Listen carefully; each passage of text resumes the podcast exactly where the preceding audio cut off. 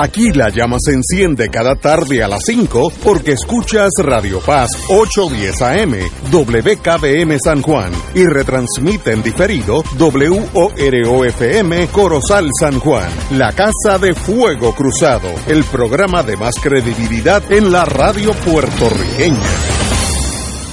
Esta emisora y sus anunciantes no se solidarizan necesariamente con las expresiones que escucharán en el siguiente programa.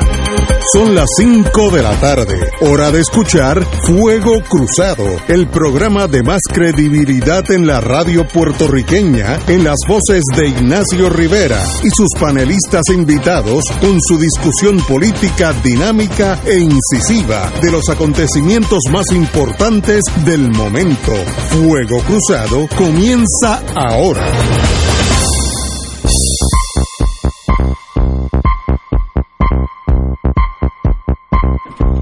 América the Beautiful. Estamos empezando hoy un lunes. Hoy es 22. 22. 22, sí. Tuve una vista hoy extensa en el Tribunal Federal y estoy agotado. Me tuve que bañar cuando llegué a casa porque eso agota a uno. Así que hoy estoy en el Recovery Room, como dirían los médicos. Y hablando de médicos, tenemos en la línea eh, ahorita presento a mí. Hoy tenemos un full crew. Todos los marinos están a bordo. Es más, lo déjeme el compañero Martín, después de una breve pausa, aunque siempre estuvo aquí, pero por la radio, hoy está aquí presencial. Qué bueno que estés aquí, Martín. Así mismo, yo contentísimo de estar aquí también. Saludos a ustedes y saludos al público. Y el compañero Lalo. Buenas tardes a Ignacio y a Fernando y a Paco. Y si alguien habla de algo económico, Paco Catalá. Qué bueno. Buenas tardes a todos, Fernando, y ahora puedes disfrutar de los piscolados que tenemos en la mesa. Ah, veo que los niveles de calidad no disminuyen. Doctor Cabanilla, muy buenas tardes. Buenas tardes a, los tres panelistas y a, todos los radioescuchas. Tengo una duda que desde, como ya usted sabe, aquí hay unos cuantos que ya nos vacunamos, uno y dos, pero usted dice, este domingo me vacuné, debo tenerle la nueva cepa. Entonces ya eso me traumatiza el weekend. Eh, ¿Qué quiere decir eso? Bueno, sencillamente que tenemos lo que llamamos unas cepas variantes que son mutaciones del virus que le imparten características nuevas. Y estas mutaciones importantes son en, lo que llamamos la proteína S. La proteína S es, como especie de una antenita que tiene el virus. son varias antenitas que le permiten enchufarse con un receptor en el cuerpo de nosotros y penetrar al cuerpo, ¿no? Entonces, cuando hay mutaciones, puede ser problemático. ¿Por qué? Porque los anticuerpos que producimos cuando nos vacunan son anticuerpos en contra de esa proteína S. Si la mutación es pequeña, pues usualmente no hay problema. Es, y ese es el caso con, con la variante británica, que es una mutación relativamente pequeña y que por tanto las vacunas no tienen problema en, contrarrestar el, el virus porque la proteína S es grande y los anticuerpos que producimos pues se van a pegar al resto de la proteína S que no, que no tiene la mutación. Pero si las mutaciones ocurren en, varios sitios a través de la proteína S, pues entonces los anticuerpos van a tener dificultad en adherirse a, la proteína S y entonces puede que no, que, no nos protejan. La de Brasil me dicen que es la más... Eh, Esa es la, la que más me preocupa. Eh, que la británica, eh, esa yo no la acabo de entender bien, como he dicho antes, porque a pesar de que, de que es más contagiosa, eh, estamos viendo que la curva de casos nuevos en Inglaterra sigue sigue disminuyendo, está como una caída libre, en vez de estar explotando la incidencia, está bajando. Muy bien. En Estados Unidos está pasando lo mismo, pero la, la, la brasileña puede que sea más peligrosa, eh, por lo que dije, porque es una son mutaciones a, través de toda la proteína S y sabemos que, que esa cepa esa eh, perdón no la británica la, brasileña es más peligrosa o más contagiosa que la que la británica porque la británica tomó cuatro meses en lo que dominó o predominó en Inglaterra mientras que la brasileña solamente tomó un mes predominar en Brasil. Y sabemos que en Brasil el, eh, va, en aumento la, incidencia de casos nuevos. Aunque debo decir que está como como que está frenando un poco, como que la incidencia no está tan alta en los últimos dos o tres días. Sí, que esperemos que todos estos son estudios de laboratorio, porque como yo dije en la columna, no todo lo que uno encuentra en el laboratorio se traduce a la clínica. Así que puede que a lo mejor no sea tan mala como, como pintan, ¿no? Pero en teoría es la más preocupante de todo. Yo Todavía en Puerto Rico no se ha descrito ningún caso de Brasil, pero ya en Estados Unidos sí se describió. Y una vez eso llega al a Estados Unidos, empieza a propagarse y es cuestión de tiempo con lo que llega a Puerto Rico, ¿no? Pero ya veremos. Bueno, yo como soy una persona cautelosa, todas las noches ya tengo eh, todos los instrumentos en casa para darme una ca- caipiriña que estoy seguro que neutraliza todo lo que venga de Brasil. Una a las seis, que yo salgo de aquí a las siete, a las siete y media me dio un caipiriña doble y no hay virus que aguante ese ataque. Eh, En Puerto. Rico, ¿cómo estamos, doctor? Pues antes de hablarte cómo está en Puerto Rico, te tengo que decirte que, que no, que no está muy lejos. Quizás no una caipiriña, pero si leen la columna próxima este, este domingo, pues puede que encuentre algo que contiene alcohol también, que podría ayudar con el coronavirus. Oye, es que yo tengo buenos instintos. yo tengo buenos instintos. Puerto Rico, ¿cómo vamos? Pues vamos bien. No, no ha habido nada alarmante que haya sucedido. Los casos se mantienen bajos. De hecho, la, la curva de casos nuevos que publica Johns Hopkins todos los días, eh, yo, yo pensé que ya estábamos como empezando a llegar a una meseta en la curva, como, como a un valle. Pero no, a- ahora volvió a bajar. Así que seguimos, Qué bueno. pues, seguimos para abajo. Excelente. Y en cuanto a las vacunas, el otro día mencionaron acerca del hecho de que los países eh, que no tienen los recursos necesarios, como los países africanos, por ejemplo, que están en una desventaja en cuanto a conseguir la, vacuna. Y habíamos dicho que Biden tenía intenciones de, de enviarle varias, va- varios millones de dólares, no recuerdo cuánto era, creo que era cuatro billones, eh, para ayudarlo. O sea, no que le iba a mandar dinero, sino que le iban a mandar cuatro billones de dólares en vacunas. Eh, pero parece que los chinos ya se le adelantaron. Salió un artículo en el Wall Street Journal, ayer creo que fue, ayer o antes de ayer, eh, donde mencionan que ya los chinos eh, tienen un aeropuerto donde, donde, tienen una planta enorme en, en, Etiopía eh, que están usándola para, para guardar vacunas que están enviándole a los países africanos sin cobrarle un centavo. Algún interés tendrán ellos también Bueno, en los países africanos. obvio, eso es, un arma de relaciones públicas natural. Así que yo no compro, yo no compro, no culpo ni a los chinos, ni a los americanos, ni a los eh, rusos. Eso es un arma de diplomacia de primera. Eh, tú penetras por ahí y luego vienen estudios doctorales en Moscú o donde sea y empiezas a echar relaciones.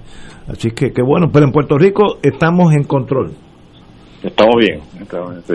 De, de paso, quiero volver a decirlo, no sé si, si aquel día que llegué aquí no lo, lo indiqué, pero yo fui a la segunda dosis en el auxilio mutuo y como digo, hablando en serio, momentáneamente, eh, yo fui a muchos hospitales militares en mi vida y la operación vacuna en auxilio es tan buena o mejor que cualquier hospital militar. Eso funciona, pero eh, uno se sorprende eh, lo bien eh, mecanizado que está todo eso y uno entra allí y uno sale a los 10 minutos, es más, uno está más en los 15 minutos que tiene que esperar por, si reacciona que en el proceso de vacuna. Así que los felicito a ustedes, quien esté a cargo de eso sabe de administración.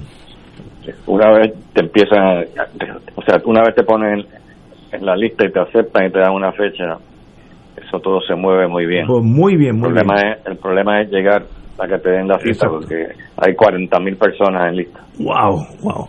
Compañero Fernando Martín. Eh, buenas tardes, doctor. Por la parte. Mira, te pregunto lo siguiente. Cuando esto empezó, había muchas dudas sobre cuáles eran los métodos o los medios más frecuentes de transmisión. Y había casi una histeria de que si tú, eh, bueno, yo me acuerdo de, de- mi casa cuando se hacía la compra, se le antes de guardar la compra se le pasaban paños con alcohol a las cajas, a las botellas, que sé yo qué, que sé yo cuánto. Eh, y entonces había también una obsesión con las superficies en general. Donde quiera que, que tocaba, después había que pasar paño. Eh, y, incluso al principio había sus dudas sobre lo de la transmisión por aire. Luego se fue aclarando que la transmisión por, por aire era evidentemente eh, muy importante. Pero ¿qué ha habido de lo otro? La re- ha, ha habido ya una revaluación total del tema de las superficies? Sí, eh, sí, todavía se, se piensa que- que es un método de transmisión, pero que es el menos predominante. Eh, es mucho más común infectarte eh, por eh, lo que llamamos microgotas de saliva, de cuando alguien que está infectado habla contigo. Y por eso es que, que las mascarillas son tan importantes, ¿no? Especialmente ahora están hablando de mascarillas dobles, porque protege todavía más. Y la que está protegiendo no es a ti, protegiendo a la persona que está al frente tuyo en caso de tú estés infectado. Muy bien, gracias, doctor. Claro. Eh, buenas, Fernando. Eh, Ahora, la- ya mm, luego de estas buenas noticias, ¿no? De que en Puerto Rico está bastante controlado y que está aparentemente la, la- los casos reduciéndose. ¿Cuál es la expectativa, digamos, para las próximas semanas? Vamos a decir, los próximos mes y medio, dos meses. ¿Qué es lo que se espera, dada la situación presente en el país? mire, Eduardo, la, la, expectativa es la siguiente. Ya Puerto Rico parece estar poniéndose al día en términos de, de- de registrar los casos eh, que se han vacunado, porque en par de días ha dado un salto bastante. Antes estábamos hablando hace dos o tres días atrás que 12.8 de la población estaba vacunada con por lo menos una dosis. Eh, ahora se reportó eh, 14.5% eh, y en Estados Unidos están en 17.4% y estamos acercándonos más eh, a las cifras de Estados Unidos y que por lo menos eso está mejorando y además de eso eh, la doctora Cardona hizo unos cálculos que yo le pedí que me dijera más o menos para cuándo tendríamos 70% de la población vacunada ella calcula que para septiembre eh, ya tendríamos 70%, que es el, la, la cifra mágica para, para la inmunidad de rebaño. Así que eso pues se ve bastante bien, eso está, está tomando ella en consideración tam- también el hecho de que, no el hecho, sino la suposición de que esta semana la FDA va a aprobar la vacuna de Johnson y Johnson, que solo, to- solo toma una dosis para vacunarte. Entonces eso pues va a ayudar muchísimo también. No solamente va a ayudar porque nos van a mandar más vacunas con la de Johnson y Johnson, sino también porque va a ser mucho más fácil la vacunación, porque no, porque es la mitad de las dosis de lo que estamos haciendo ahora. Magnífico. Doctor Catalán. Fernando, buenas tardes. Doctor, mira, eh, yo, Fernando, perdón. yo no tengo una pregunta concreta sobre el, el COVID ni la pandemia. La que tengo es una pregunta de carácter general sobre la práctica de la medicina y es la siguiente, pero esto está asociado con el COVID. Aquí fuera del aire estábamos comentando hace un momentito lo duro que resulta eh, enseñar, sea a nivel universitario o a nivel de la, de la escuela, primario, intermedio y secundario, enseñar de forma remota eh, porque es bien duro, bien difícil, e independientemente de, de- las dificultades que hay con las computadoras y demás, y con el conocimiento sobre las mismas. ¿Cómo están ustedes en la práctica médica? ¿Cuán- cuán- ¿Cuánto se ha generalizado, debido evidentemente al, al COVID, el uso de, de recetar o de, o de comunicarse con los pacientes de forma remota?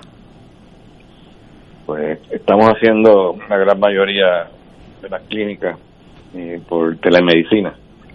Y realmente lo que hacemos es que mandamos las órdenes por email a los pacientes, ellos se hacen los exámenes, nos mandan los resultados por email también y entonces los revisamos, llamamos al paciente. Claro, la ventaja es que no puedes, que no puedes examinar al paciente.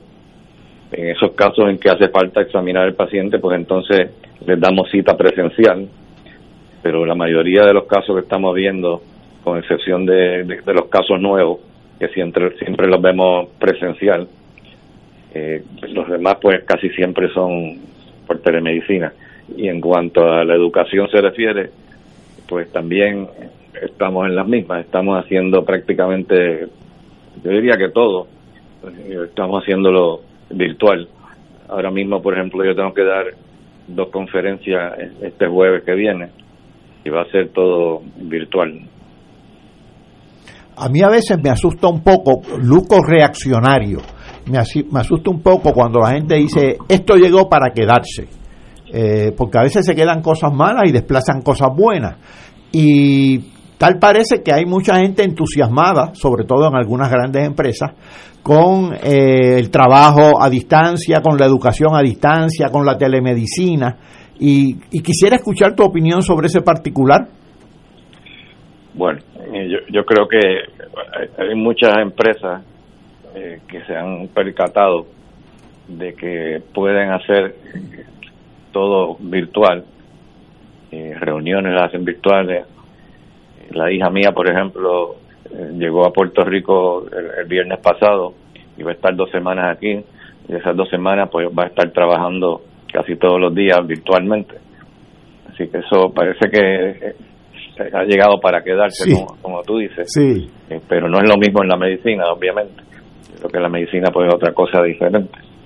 Y yo creo, yo creo que pues lo que estamos sacrificando es, el examen físico, pero yo espero en un futuro no muy lejano pues poder volver a, volver a la, normalidad.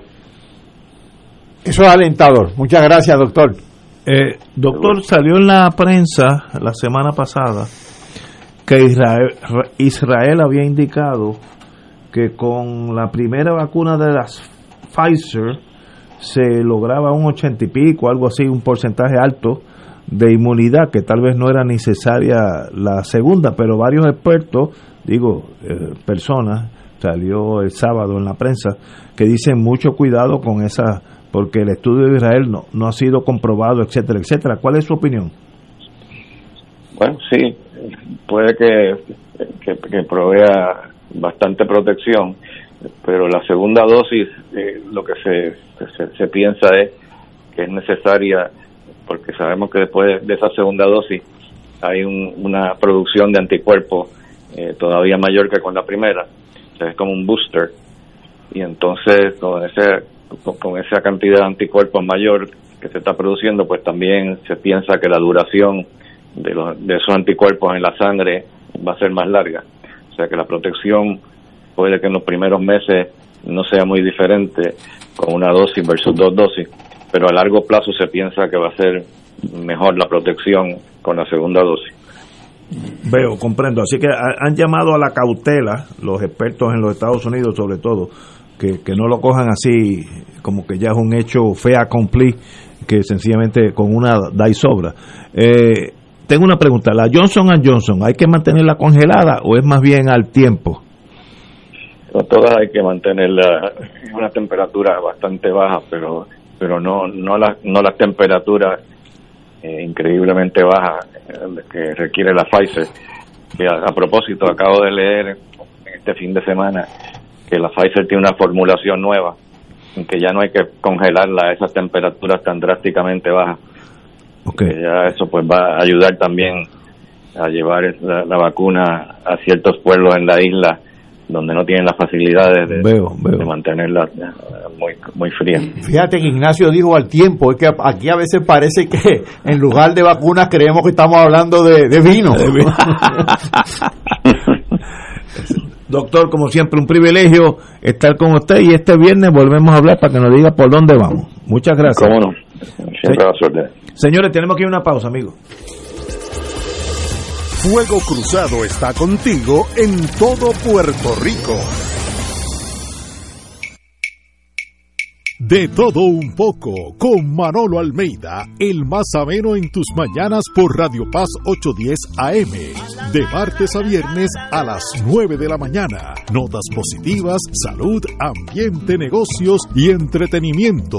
De todo un poco, martes a viernes por Radio Paz. ¡Estamos vivos! Radio Paz te ofrece el mejor motivo para levantarte temprano y disfrutar el comienzo de un nuevo día de lunes a viernes con Enrique Liboy y Radio Paz en la mañana. La dosis perfecta de noticias, deportes y éxitos musicales de todos los tiempos, humor y curiosidades, calendario de actividades y tus peticiones musicales por el 787-300-4982. Conéctate con el 810 AM de lunes a viernes con Enrique Liboy y Radio Paz en la mañana. En Oro 92.5 FM, Radio Paz 810 y el Canal 13 estamos trabajando a tono con la emergencia que en estos momentos está viviendo Puerto Rico. Estamos ofreciendo nuestros servicios al máximo con el personal disponible según nos permitan las circunstancias. Si tiene un mensaje para ofrecer a sus asociados, clientes o personal, solo tiene que llamar al 787-349-7949.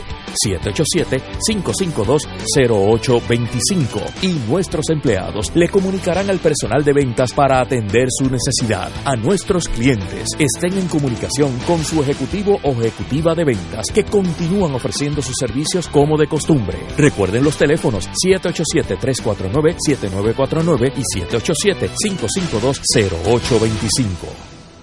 Los rotarios se preguntan antes de actuar, ¿es la verdad? ¿Es equitativo para todos los interesados? ¿Creará buena voluntad y mejores amistades? ¿Será beneficioso para todos los interesados? Mensaje del Club Rotario de Río Piedras. Y ahora continúa Fuego Cruzado.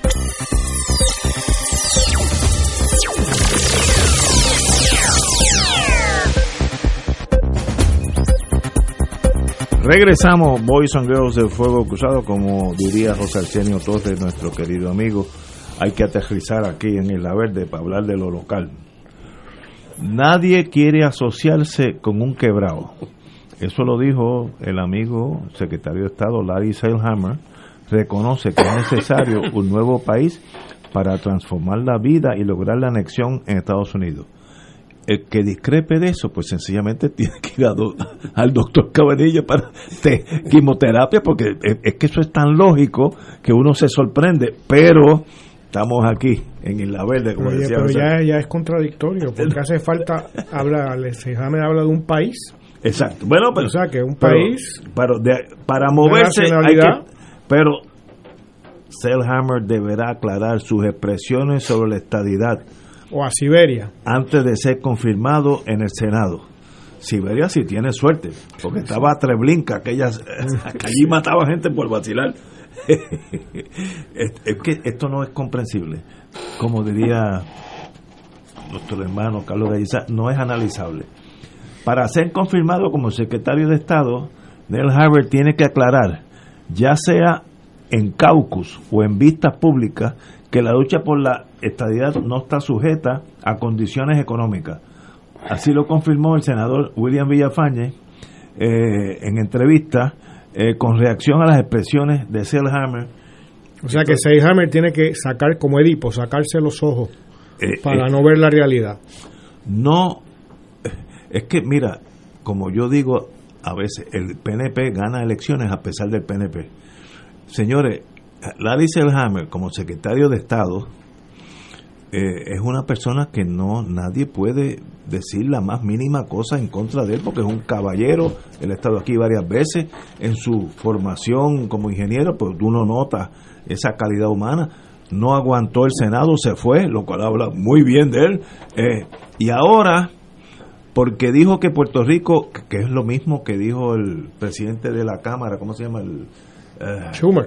Schumer, lo mismo, El Senado. traducido al español del Senado, que dijo, bueno, ustedes pongan la casa en orden y entonces vengan para acá. Dijo lo mismo. Entonces no- nosotros le caemos arriba porque aquí la falange estadista no necesita choque con la realidad. Mientras más vivan en la luna, mejor para ellos. Lo que es útil ese vivir en la luna porque se trata de saquear el Estado, lo que queda del Estado. En, lo que el hacha va y viene. ese es el proyecto del PNP, no es la estabilidad, es saquear el Estado. Pero mira, compañero, usted que ha estado en ese mundo. Mira, yo te digo, yo a veces me preocupo lo, lo bien que yo entiendo algunas cosas, me preocupa. Eh, eh, en la política, contrario a en otras áreas de la vida, eh, la gente no solamente es responsable por lo que dice, sino por las consecuencias anticipables de cómo lo que dice va a ser entendido. No hay nada malo con decir que yo tengo la solución final al problema de los desperdicios sólidos.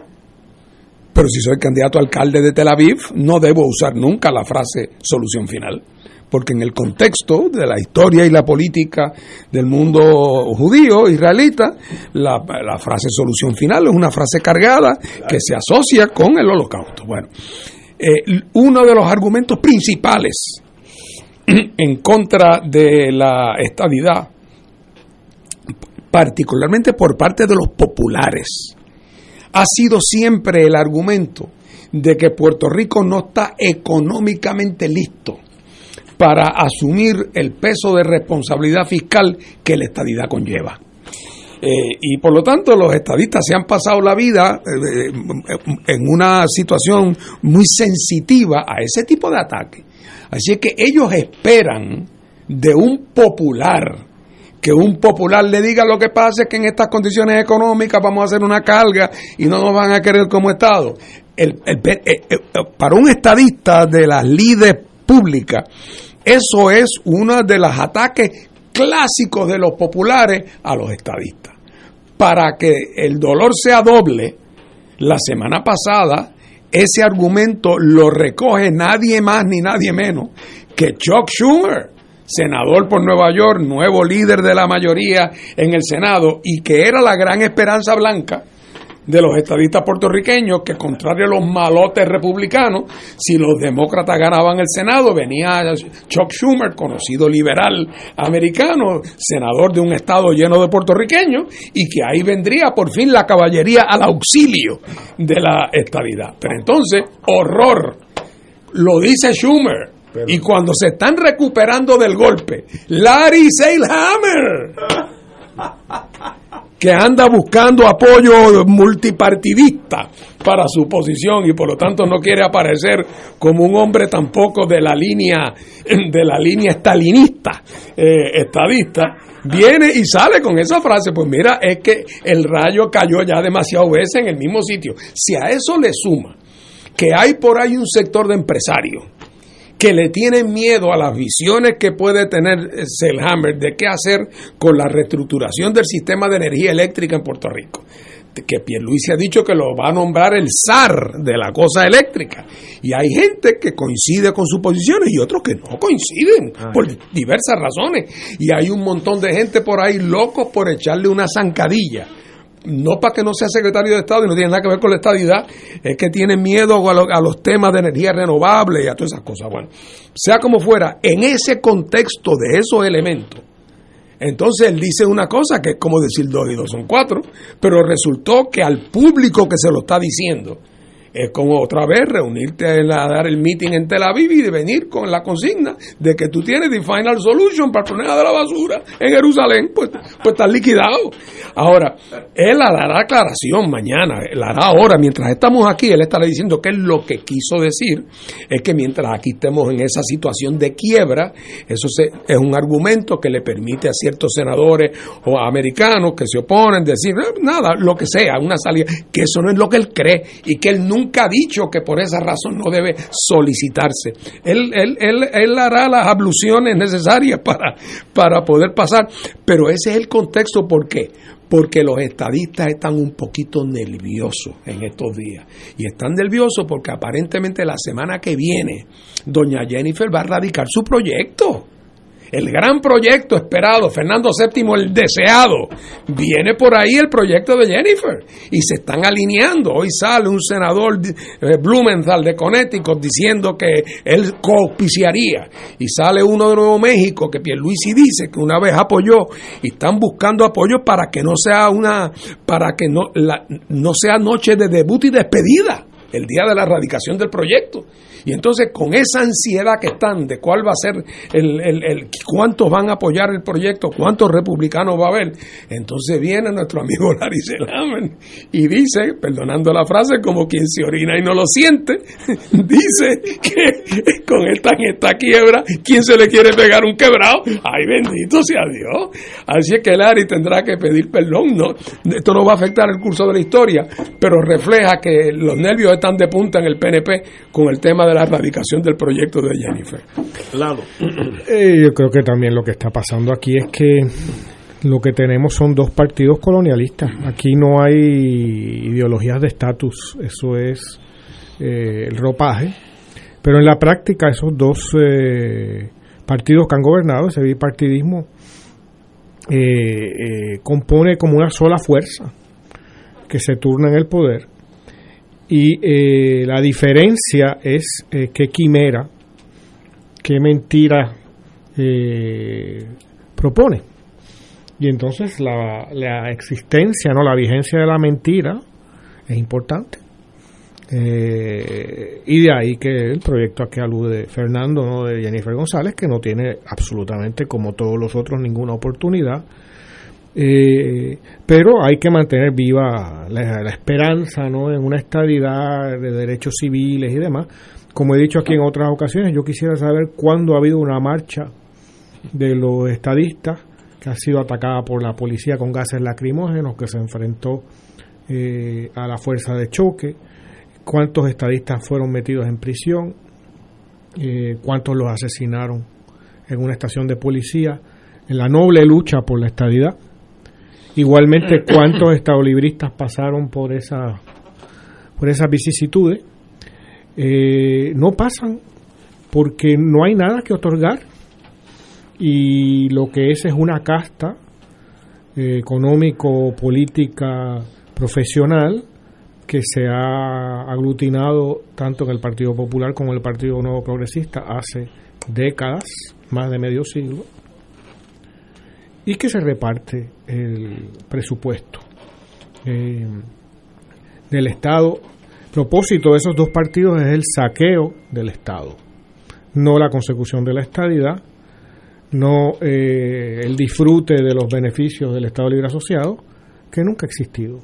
Entonces, eh, yo creo que ya a esta altura, eh, es decir, del 2021, uno pues creo que se debe acercar a estos asuntos con un grado de indiferencia máximo, porque realmente es discutir sobre nada. No hay contenido. Eh, esa búsqueda de la estabilidad es teatral. Eh, tú tienes aquí invitados otros días de la semana, Ignacio, que tienen pues la teatralidad de Lela, ¿no? Y la defienden a capa y espada. Pero es como hablar del peso de Los Ángeles, ¿no? Eh, no existe. cuando hablemos de otras cosas con realidad, pues tendremos algún la posibilidad de comenzar a dar el primer paso en, en alguna dirección. Pero mientras nos quedemos en esto, estamos en el mismo lugar. Compañero Catalán. Cuando uno escucha a Seilhammer y las críticas que se le han hecho a lo que dijo Seilhammer, uno se siente tentado a hacer un juego de contradicciones. El senador Villafañe, criticando a la posición de Seilhammer, dice que la estadidad no tiene que ver nada y trasciende asuntos económicos y fiscales. Bueno, si es así, yo le recomendaría que se someta totalmente a los juicios fiscales de la Junta de Supervisión Fiscal y que reniegue de los fondos federales, que rechacen los fondos federales. Después de todo, esos fondos federales que ellos tanto reclaman los pueden tornar aún más antipáticos en el, en el Congreso de Estados Unidos. Por otro lado, Larry Seinhammer no deja de tener contradicciones, porque señala que como no nadie quiere ser socio de un Estado fracasado, pues hay que esperar que el país se desarrolle. ¿Cómo se va a desarrollar? Siendo más dependiente, eso no es desarrollo, esa es la negación del desarrollo. ¿Con qué instrumental se va a desarrollar? Ah, y además, si, pues, si Puerto Rico conquistara los poderes para desarrollarse, una vez desarrollado, ¿para qué ser Estado?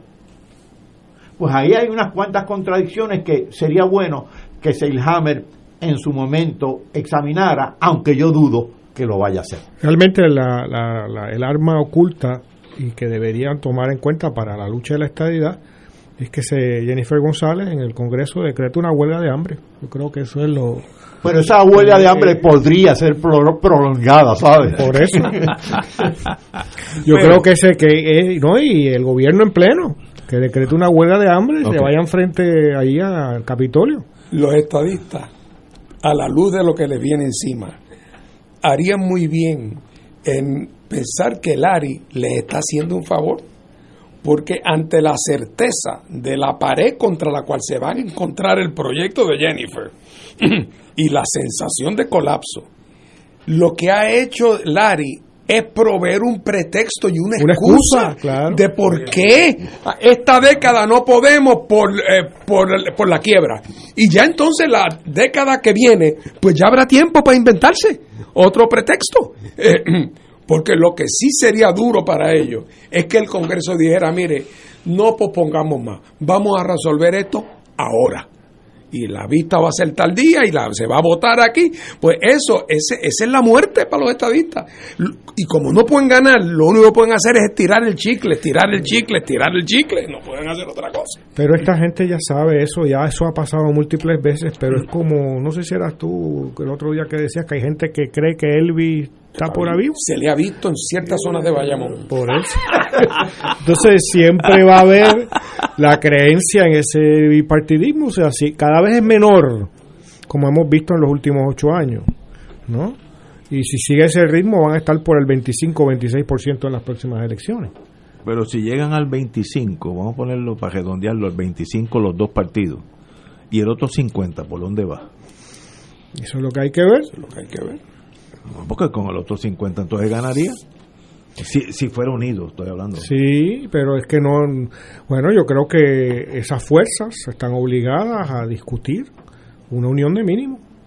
Y lo primero por donde tienen que empezar, o por donde hay que empezar, es por unas reformas a la ley electoral que permitan las coaliciones, las alianzas y los entendidos, cosa que había aquí antes, pero que Muñoz quitó, porque se dio cuenta del Claro. potencial que tenía para retar su hegemonía.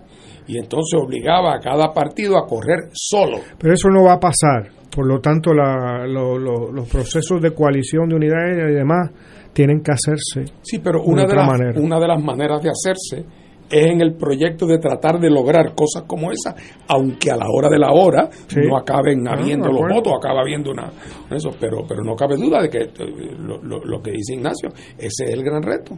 Eh, ¿Qué van a hacer los otros? ¿O qué vamos a hacer? No, no, sí, tú estás envuelto en ese no vamos. ser excesivamente Claro, claro. críptico.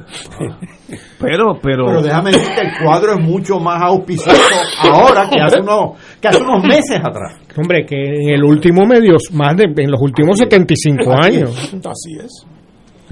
antes era difícil jamaquear el status quo. Porque cuando tú tenías que importar ingenieros civiles, porque la construcción en Puerto Rico estaba explotando, yo me acuerdo que yo llegué con General Electric y nosotros teníamos que traer los soldadores, lo que se llama tool and die makers, gente que sabe manejar el acero, hacer piezas, gente capacitada. Íbamos a, a, a Nueva York a buscar puertorriqueños que quisieran regresar, le pagábamos todo, ganaban en aquellos tiempos 47 dólares la hora sin overtime, overtime era el doble, y eso desapareció. De aquí ha habido una emigración de médicos, de, de ingenieros, hasta de abogados, que es hasta más difícil emigrar, porque antes conseguir un abogado en país- Florida, hoy en día están choretos en Florida. El, pa- el país que tenemos es el resultado del bipartinismo. Pero- salir a la calle ¿Y qué? no lo creó otra cosa que el Y bipartidismo. si yo fuera la reina de Inglaterra con Winston Churchill en la Segunda Guerra Mundial y le digo, Winston, ¿y qué hacemos? Coger a Georgie Navarro y mandarlo a Washington. Consigue la estadidad fácil.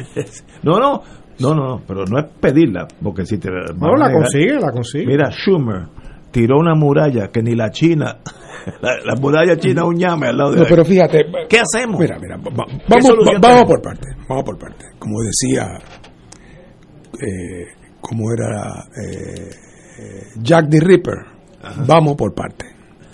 Eh, Muchas partes. Este próximo año va, se, va, se, se están dando ya condiciones que van a permitir ver cuáles distintas avenidas de acción política tienen recorrido. Eh, ahorita hablábamos del lío del proyecto de Jennifer. Bueno, viene un proyecto de Jennifer. Los estadistas están obligados a bombardino si quieren mantener la ilusión de que la bola está en el aire todavía, de que, de que el juego está vivo. Tienen que erradicar un proyecto, tienen que, tienen que movilizar a una gente.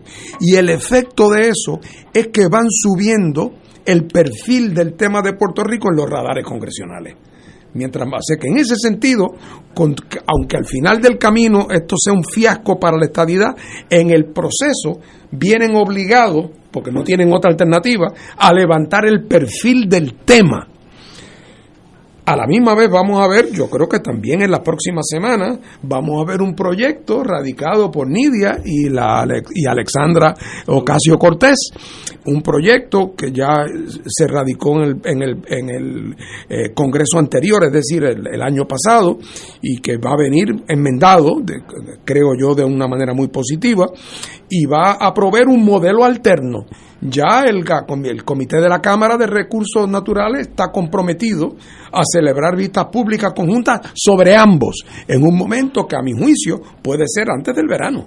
Eh, a la misma vez hay unos senadores que se están moviendo está moviendo el PNP para tratar de que el asunto se radique en el, en el Senado. Pues eso genera un movimiento. ¿Por qué? Porque entre otras cosas está de telón de fondo el asunto de Washington. El asunto de Washington va a traer arrastrado, aunque sea por contraste, el tema de Puerto Rico. Por ejemplo, en el, en el, en el Senado, de los 50 senadores demócratas, 40 están comprometidos con la causa de la estabilidad para Washington, D.C. Y en la Cámara hay mayoría constatada ya, porque se aprobó en el, en el Congreso anterior. Así es que en la medida en que el asunto de Washington camine y viene obligado a bombardear el Partido Demócrata con los afroamericanos a empujarlo, no tiene otra alternativa, y ahí hay los votos, eh, aunque a algunos demócratas se le pueden rajar, pero va a ser pegado. Y entonces en ese proceso institucionalmente tienen que proveer una contestación a la pregunta de por qué Washington DC sí y Puerto Rico no. O sea que nos vamos a beneficiar de esa marea ascendente de la discusión del tema de Washington, D.C., va a elevar el perfil del tema de Puerto Rico. Y se conjugan voluntades. Estaba hablando ahorita Eduardo de que había que conjugar voluntades aquí y allá también. Y paradójicamente el proyecto de Jennifer eh, es una especie de dialéctica, como tú dices, lo malo viene, de lo malo viene lo bueno.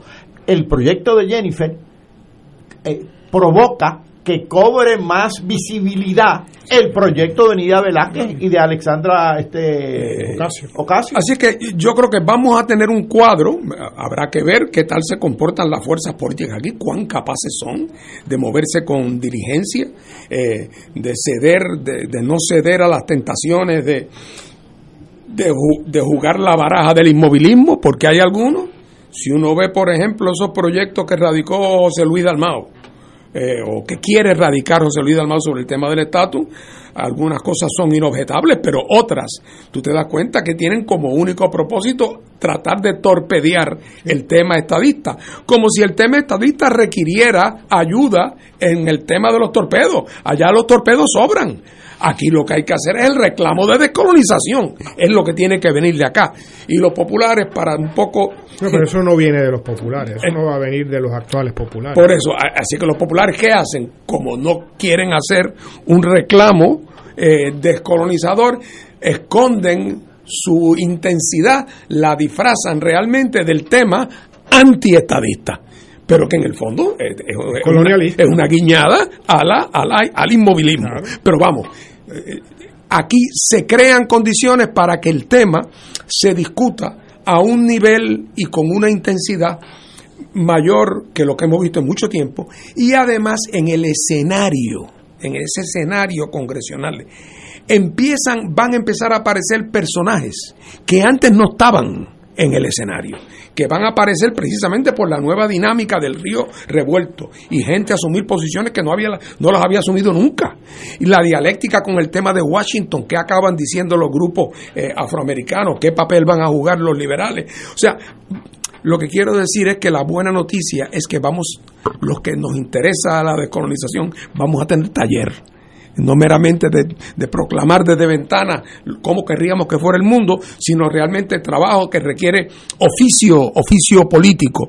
Y creo que eh, eh, este año va a, proveer una gran oportunidad para que el asunto camine.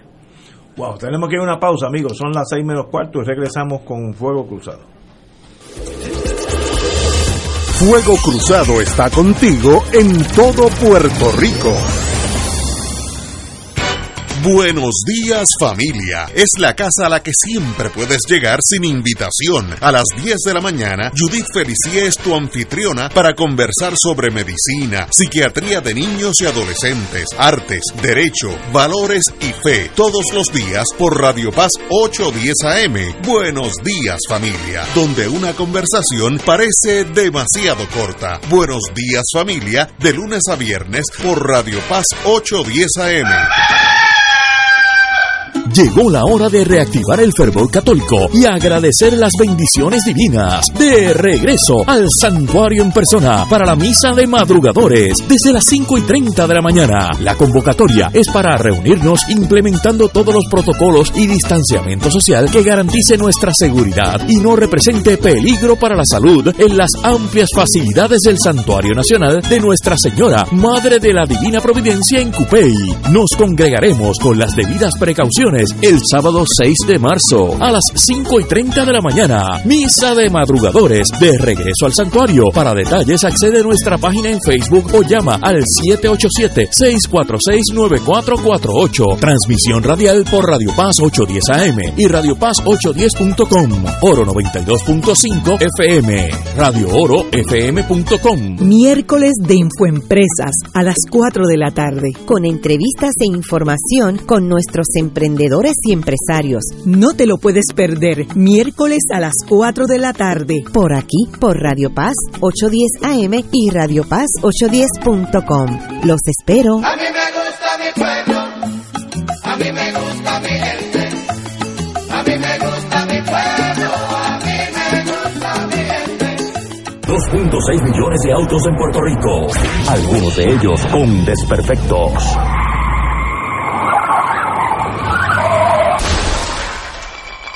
Autocontrol.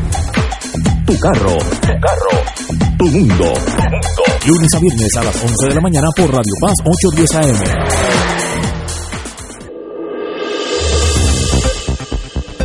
Y ahora continúa Fuego Cruzado.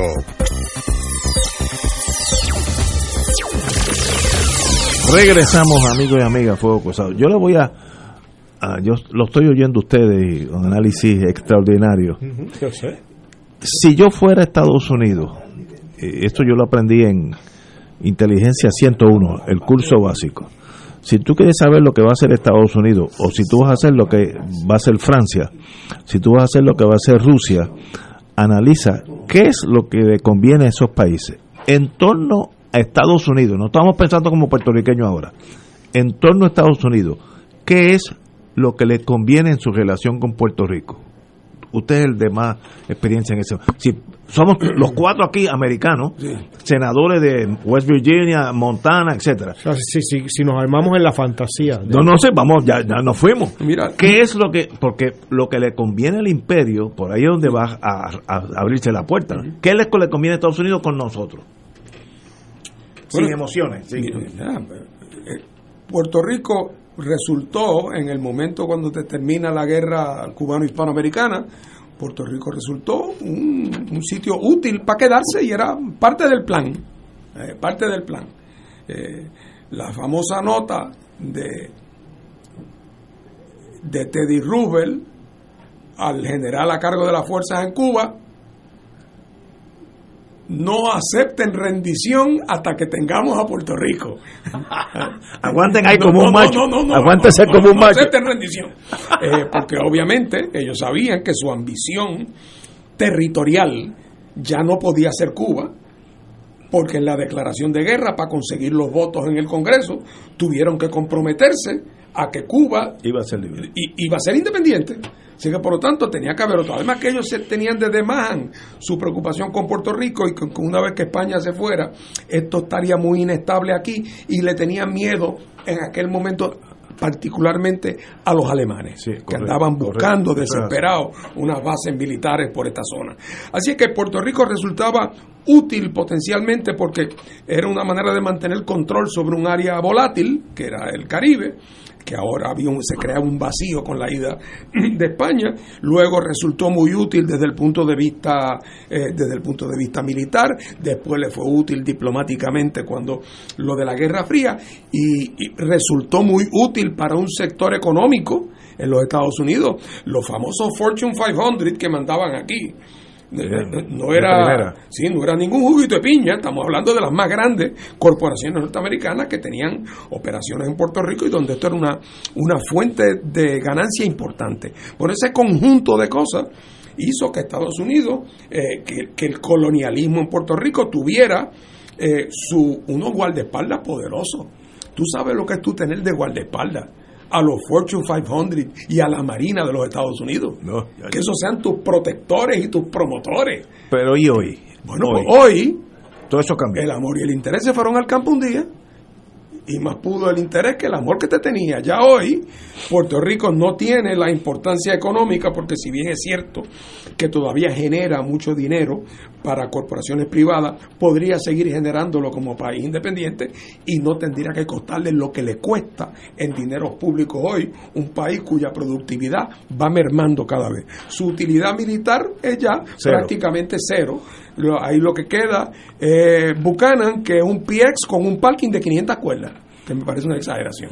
Eh, entonces, eh, desde el punto de vista internacional, el, el- el tablero está constituido hoy, constituido hoy de una manera muy distinta.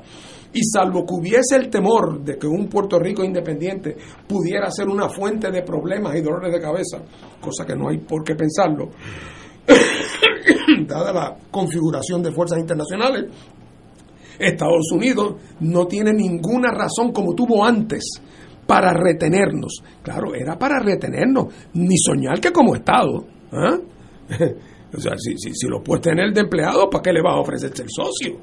Tú tenlo ahí de empleado y el día que no lo necesites, lo despide. ¿ah? Eh, y no solamente eso, es que el tema de unirte a Estados Unidos representa una transformación del proyecto histórico norteamericano y mucho más en estos días después de lo que hemos visto en Estados Unidos en estos últimos años. Si Puerto Rico es el próximo estado de la Unión, ¿cuál viene después? Honduras.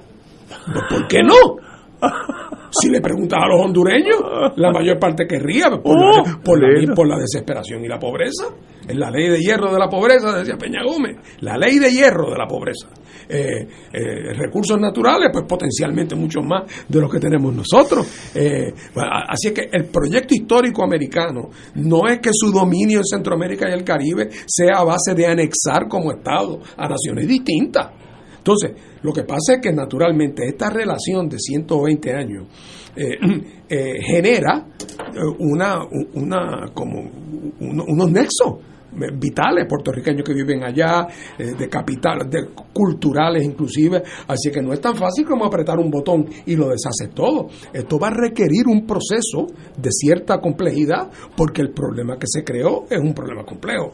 Pero si yo fuera americano, si fuera americano, yo lo que estaría pensando es cómo yo voy a, a estructurar este proceso de, de separación, eh, de separación eh, por consentimiento mutuo, aunque yo tenga que estimular un poco el consentimiento del otro, eh, a base de hacerle, como en todo buen divorcio, una, una buena oferta, una buena de, la, sí. de, la, división de bienes, ¿verdad? pero ese sería mi objetivo, el único objetivo sensato para los Estados Unidos como país visto eh, a ese nivel de agregación El único objetivo sensato es, como decía eh, un tío que yo tenía, que decía Dios en todas las casas y cada cual en la suya. Ese, eh, es- el objetivo sensato. En el medio, pues ahí hay 1.500 factores que son estáticas. Eh, pero que ahí están los puertorriqueños en Estados Unidos que tienen cierta fuerza política y no todos están en el mismo bando en cuanto al futuro de Puerto Rico. Eh, y, y- tienen fuerza porque votan eh, y porque tienen legisladores que tienen compromisos eh, compromisos con ellos. Hay, o sea que hay mil complicaciones de la vida real pero en términos de en qué dirección yo estaría empujando el proceso, no me cabe la más mínima duda de que no hay ni un solo americano que lo pensara bien, que no diría que la solución ideal es Dios en todas las casas y cada cual en la suya.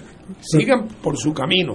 No sería promover una integración por vía de la anexión, porque eso no logra absolutamente nada para Estados Unidos, absolutamente No, nada. Mi, mi pregunta fue no no en torno a la anexión, es, ¿qué le conviene a Estados Unidos con Puerto Rico? Lo que pasa que eso Porque los imperios son todos igualitos.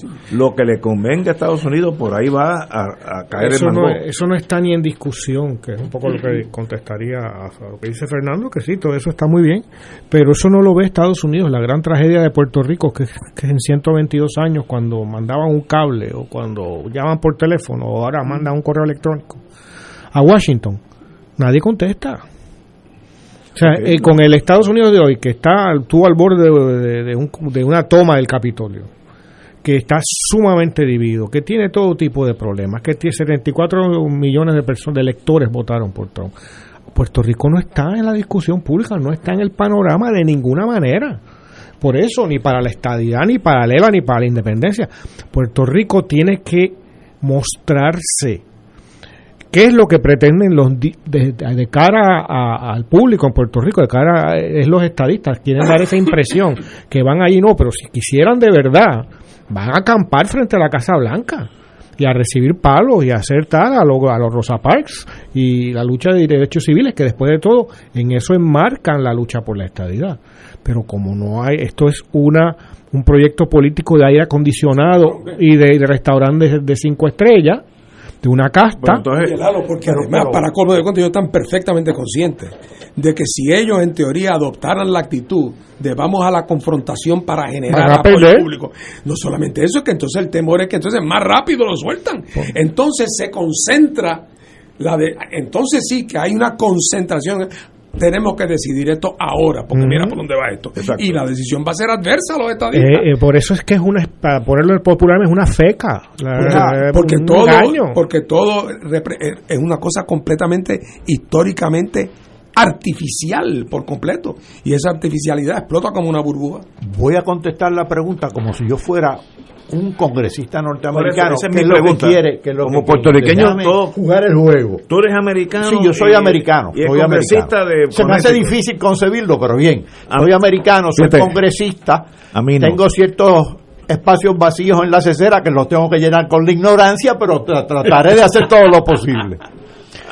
Como congresista, viene y me presentan el caso de Puerto Rico llamo a unos staffers y le digo, bueno, pues, oriéntenme sobre el caso de Puerto Rico.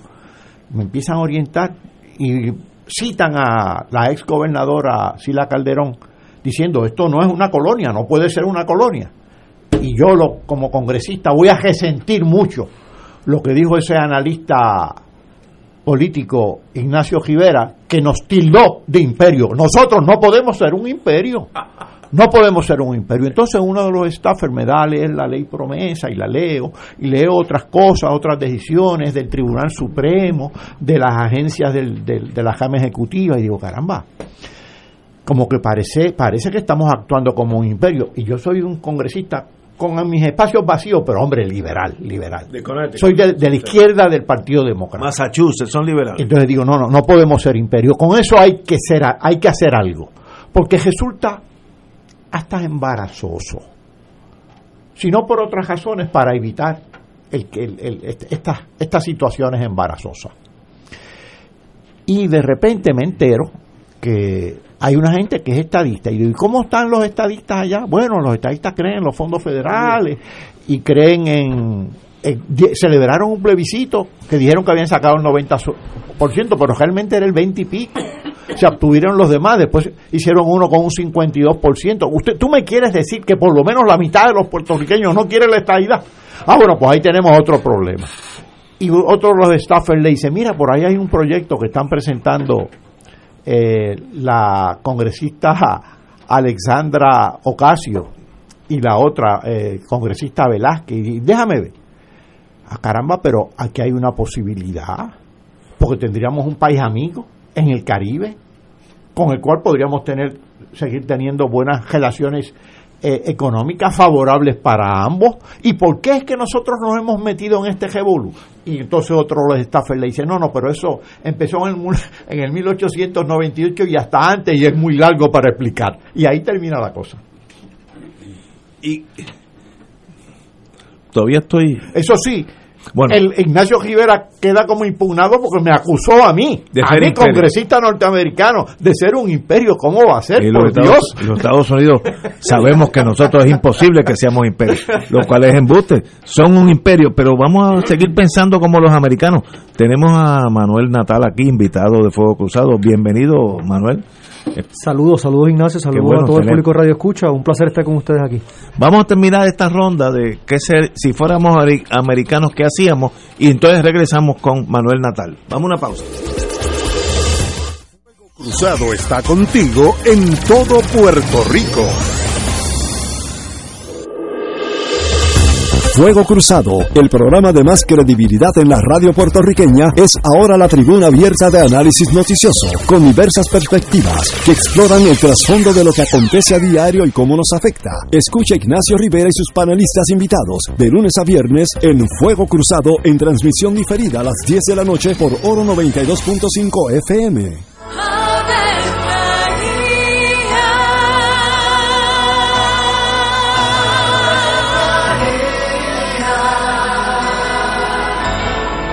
El ángel del Señor anunció a María. y ella concibió por obra del Espíritu Santo. Dios te salve María, llena eres de gracia, el Señor es contigo. Bendita tú eres entre todas las mujeres, y bendito es el fruto de tu vientre Jesús. Santa María, Madre de Dios, ruega por nosotros pecadores, ahora y en la hora de nuestra muerte. Amén. He aquí la esclava del Señor. Hágase en mí según tu palabra. Dios te salve María, llena eres de gracia, el Señor es contigo. Bendita tú eres entre todas las mujeres, y bendito es el fruto de tu vientre Jesús. Santa María, Madre de Dios, ruega por nosotros pecadores, ahora y en la hora de nuestra muerte. Amén. Y el Verbo se hizo carne. Y habitó entre nosotros. Dios te salve María, llena eres de gracia, el Señor es contigo.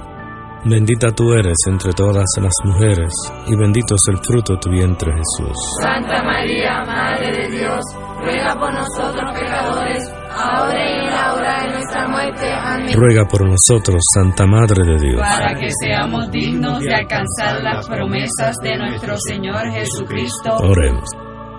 Derrama, Señor, tu gracia sobre nosotros, que por el anuncio del ángel hemos conocido la encarnación de tu Hijo, para que lleguemos por su pasión y su cruz a la gloria de la resurrección, por Jesucristo nuestro Señor. Amén. Gloria al Padre, al Hijo y al Espíritu Santo. Como era un principio, ahora y siempre, por los siglos de los siglos. Amén.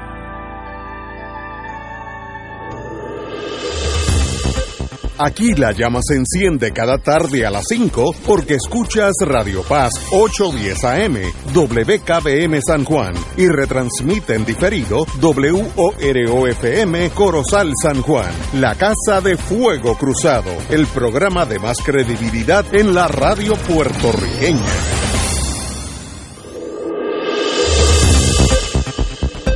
Y ahora continúa Fuego Cruzado.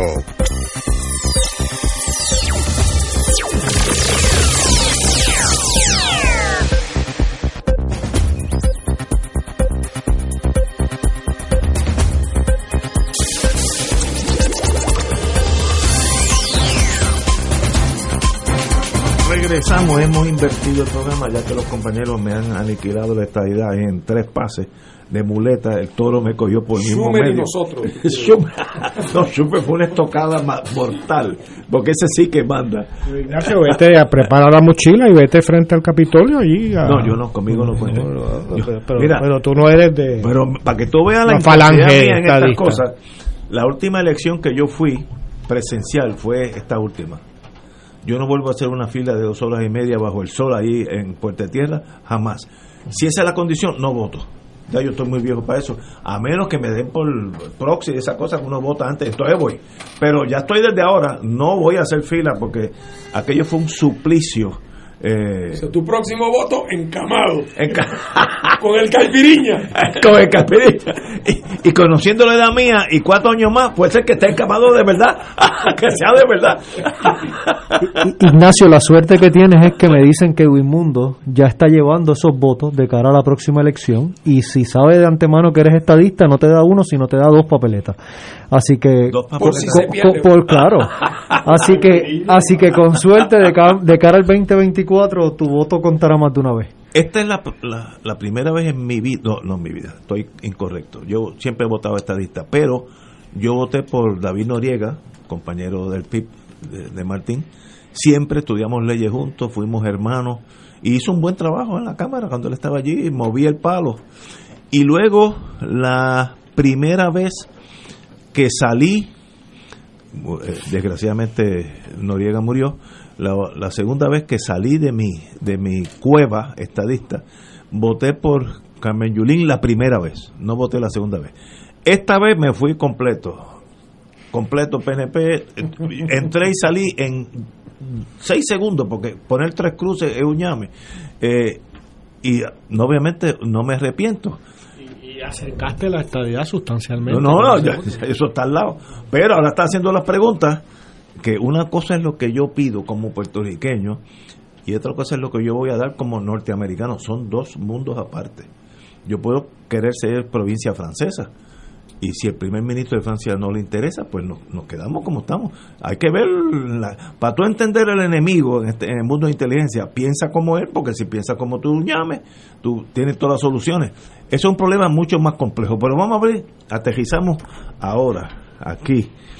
Eh, como dije anteriormente, yo manejo mi ego bastante bien. Yo siempre había apostado en las, en las elecciones y no fallaba. Yo tenía un ojo, pero era una cosa bárbara. Pasaron los años, mis apostadores nos fuimos alejando porque me fui del mundo alimentario donde hay gente que sí le gustan las apuestas. Y gracias al Señor que nadie apostó conmigo porque no hubiera pegado una. Esta vez sí que me fui completo. No pegué una. ¿Cómo es que el Partido Nuevo va a sacar 33%? Eso es imposible. Pero pasó. ¿Cómo es que el Partido Independentista brincó 6, 7 veces su voto? Eso es imposible, eso no puede ser. Pues pasó. Hay un, había un partido nuevo, Victoria Ciudadana, que yo, yo le daba a Tojender 12 mil votos. Yo creo que sacaron eso en Santurce nada más. Así que yo no pude calibrar, y eso habla mal de mí, no pude calibrar los cambios que había tenido la sociedad puertorriqueña, el colapso económico, etcétera, las tormentas, las pandemias, todas esas cosas. Y yo seguí pensando en blanco y negro cuando había ya video games de, en, en colores. Y tenemos aquí uno de esos de la nueva generación que me sorprendió mucho, eh, Manuel Natal. Muy buenas, Manuel. Hola Ignacio, gracias nuevamente, gracias a los panelistas y ya que estamos en, ¿verdad? En, en esto de admisiones, tengo que también decirte que yo salí de aquí una semana antes de las elecciones de una entrevista Sí. convencido que te había convencido, valga la redundancia, de que votarías por mí y me acabo de enterar que hiciste tres cruces bajo la Me fue- palma. no, tengo que me Ah, fue completo. ah, Así que, ¿verdad? A- hablando de dónde hubiésemos puesto la apuesta, eh, quizás de cara al próximo proceso, pues, pues Tal vez tengas más. seremos más certeros en cuanto a eso. Pero gracias por la oportunidad. Bueno, es- es- extraordinario. Eh, ¿Cómo va el San Juan Affair?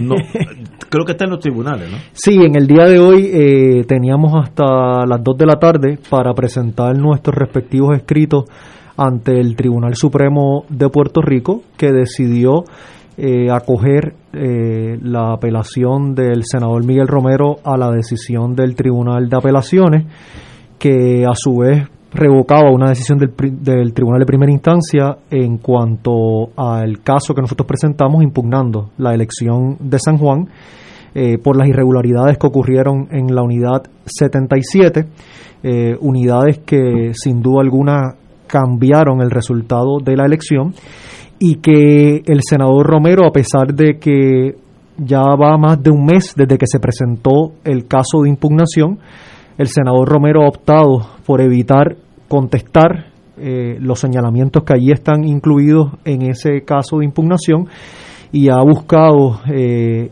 evitar eh, que el mismo se vean sus méritos planteando que no se le notificó adecuadamente el recurso, cosa que es absolutamente falsa. Eh, y, y eso es lo que está ahora mismo ante la consideración del Tribunal Supremo de Puerto Rico, de si en efecto se le notificó adecuadamente o no al senador Romero el recurso de impugnación. Y dependiendo de lo que decida el tribunal, pues eh, tendremos la oportunidad de, en el tribunal de primera instancia poder ver este caso en sus méritos, eh, poder evaluar la evidencia que nosotros presentamos en donde identificamos sobre 6.550 papeletas ilegales en la unidad 77 solamente. 6.550 papeletas ilegales en la unidad 77. Eso representa más del 43% de los votos de la unidad 77. En esa unidad 77 estaba incluido el voto adelantado a domicilio, el voto adelantado por correo, el voto adelantado para personas privadas de libertad y el voto ausente. Lamentablemente estas distintas modalidades se mezclaron, por lo cual no hay forma de distinguir eh, cuál es su procedencia de esos votos eh, y entre las irregularidades hay el tema de los votos en exceso a la cantidad de personas que votaron en esa unidad. Eh, hay un tema de eh, maletines sin listado de electores, sin actas de incidencia, sin actas de escrutinio, que simple y sencillamente no se puede mantener una procedencia del maletín. Y también hay un tema de papeletas sin doblez eh, en la unidad 77 eh, que no podría ocurrir porque todas, absolutamente todas las papeletas que son parte de la unidad 77 tenían que entrar en un sobre que por el tamaño del sobre y el tamaño de las papeletas había que inevitablemente doblar todas las papeletas Pero recuerda que la ley de gravedad puede... Claro, claro. Dentro de las explicaciones que hemos tenido de- del presidente de la Comisión Estatal de Elecciones está el que estas papeletas estaban en unos maletines, maletines que se agrupaban uno encima de otro, y, y son maletines que tienen la capacidad de planchar papeletas. Eh, y, Así que entre esas cosas, eso es lo que está, eh, ¿verdad?, pendiente a que el tribunal nos permita eh, ver estos casos en sus méritos y que, y que se pueda de una vez y por todas contestar estas preguntas. ¿Por cuánto ganó el alcalde? El número que se da finalmente es cerca de 3.500 votos. Eh, esta ventaja se da particularmente en la unidad 77. El día de la elección, eh, yo gané la elección por cerca de 4.300 votos. Yo gané el 54% de las unidades electorales del municipio de San Juan. Eh, yo no sé si han tenido la oportunidad de ver un mapa eh, que preparó el estadístico del Partido Popular Manuel Álvarez, en donde se ve todo el mapa de San Juan, unidad electoral por unidad electoral. Y uno ve el mapa en la candidatura a la gobernación, en la candidatura a Washington, en la candidatura de los representantes de distrito y en la candidatura a la alcaldía. Y tienen los colores por los cuales se identifican los partidos. Y vemos como en la candidatura a la gobernación, pues hay unos azules, hay unos verdes, hay unos amarillos, hay unos rojos, se distribuye, el PNP lo ganó. En las de distritos se distribuye. Cuando se ve el mapa de la alcaldía de San Juan, está mayoritariamente pintado de, de amarillo, que es el color que nos asignaron. Eh, y, y es interesantísimo porque eh, no solamente se prevaleció por cuatro mil y pico de votos el día de las elecciones, eh, sino que en días posteriores eh, ese, ese margen se mantuvo hasta que comenzó eh, esta situación con la unidad 77 y, y el exceso de papeletas que siempre hubo. Eso se planteó desde los primeros días y la Comisión Estatal de Elecciones trató de patear la lata como que era un asunto que se iba a resolver luego en el escrutinio. Durante el escrutinio plantearon que se iba a resolver al final y al final decidieron eh, que era algo que resolverían en enero. Hoy a febrero, a cuatro meses de la elección, todavía el presidente de la Comisión de Elecciones no ha podido dar una respuesta de por qué existen más papeletas que electores en la unidad 77. Lo que está ahora ante el Tribunal de Circuito es si el emplazamiento se confeccionó correctamente. Lo, o no. lo que está ante el Tribunal Supremo de Puerto Rico Supremo, perdón. es, es si la notificación se dio efectiva. conforme a lo que establece el Código Electoral y nuestro planteamiento es muy sencillo. Eh, que si se, nos dejamos llevar por lo que dice el código, nosotros cumplimos porque le, se le entregó a la mano, frente a su casa, al senador Romero, copia del recurso con los anejos y la orden de mostrar causa al tercer día eh, desde el momento en que presentamos el recurso. Si lo que aplica es las reglas de procedimiento civil, nosotros cumplimos porque se le entregó y se emplazó dentro del término establecido. Así que independientemente de por dónde lo coja, eh, nosotros es cumplimos. ese, es, ese es el hecho que el senador Romero le ha llevado en tres ocasiones distintas al Tribunal Supremo de Puerto Rico. En las primeras dos ocasiones, el Tribunal Supremo denegó la solicitud de certificación del caso. En esta ocasión, acogió el certiorari eh, para poder evaluarlo. Y, y verdad, y, y a mí lo que me, de toda la situación, lo que lamento es que si yo estuviera en los zapatos del senador Romero, yo sería el primero que iría al tribunal eh, para que esta situación se pueda ver en sus méritos, se pueda contestar todas las preguntas y los señalamientos de irregularidades y el asterisco bien grande de legitimidad del resultado electoral y de la propia administración que se despeje de una vez y por todas. Y el senador Romero eh, no solamente ha evitado contestar, de hecho, el término que establece el Código Electoral es que en 10 días desde que fue notificado tenía que contestar bajo juramento las razones por las cuales entendía que no se debía conceder nuestro remedio. Y el senador Romero incumplió con eso. Y el Código Electoral establece claramente que si el candidato impugnado no contesta bajo juramento dentro del término de 10 días, el efecto es que el tribunal debe entender que da por cierta la impugnación. Y esa es la situación tan difícil, eh, jurídicamente hablando, en la que se encuentra el senador Romero. El Supremo analizará prontamente, me imagino, el issue de emplazamiento. se, se ríen aquí algunos de los muchachos. Tengan fe en el sistema, que yo soy tan boy scout. Yo soy tan ¿Te boy referías al Comité eh, Supremo a- de Puerta de Tierra? El Pero Supremo. No, no- no te da mala espina como abogado, no te da mala espina la decisión del Supremo de acoger el, el, el, el, el, el- el certiorari.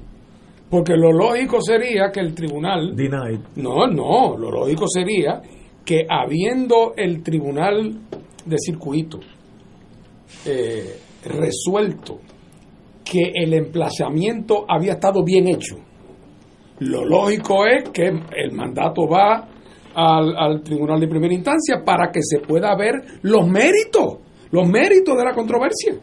Eh, y entonces, claro, si falla, ya que hubiera, si, si falla, a- una vez examinado los méritos, si, si falla a favor de, de Manuel o falla a favor del incumbente, ya en su día, otra vez, pueden seguir para el Supremo. Pero cuando el Supremo decide en esta etapa entrar a ver nada más que el tema del emplazamiento, yo me da la mala espina y, y conociendo las circunstancias que rodean Al esto, Comité al comité, que no son secretos para nadie, me da la impresión de que esto donde va a acabar es que van a sostener la posición del Que no tribunal es- de instancia que no es jurisdicción. de que tú, de que el emplazamiento no fue suficiente para precisamente evitar entrar en, los- en En los los méritos porque los temas que se han levantado y que ha levantado Manuel aquí y en otras ocasiones, aunque yo no conozco la documentación, he escuchado los planteamientos por los medios de comunicación. Me parece evidente que aquí hay unos misterios muy grandes eh, y, que, y que todo parece indicar que un examen en los méritos, claro, tendría también el resultado novel de que probablemente el único remedio a favor tuyo tendría que ser una nueva elección, porque ya están mezcladas todas esas papeletas y separar. ¿Qué es lo que, qué es lo que contempla el Código Electoral? que, no, que no ha ocurrido. En la unidad 77, ¿no? No, es nosotros, nosotros solicitamos en la unidad 77 puntualmente porque es donde está Claro. la mayoría de las irregularidades. Y, y entendemos que hay un tema verdad de derechos de elector, inclusive aquellos que votaron de forma legal en la unidad 77, en la medida en que su voto está siendo diluido por estos otros votos que evidentemente no le pertenecen a ningún elector.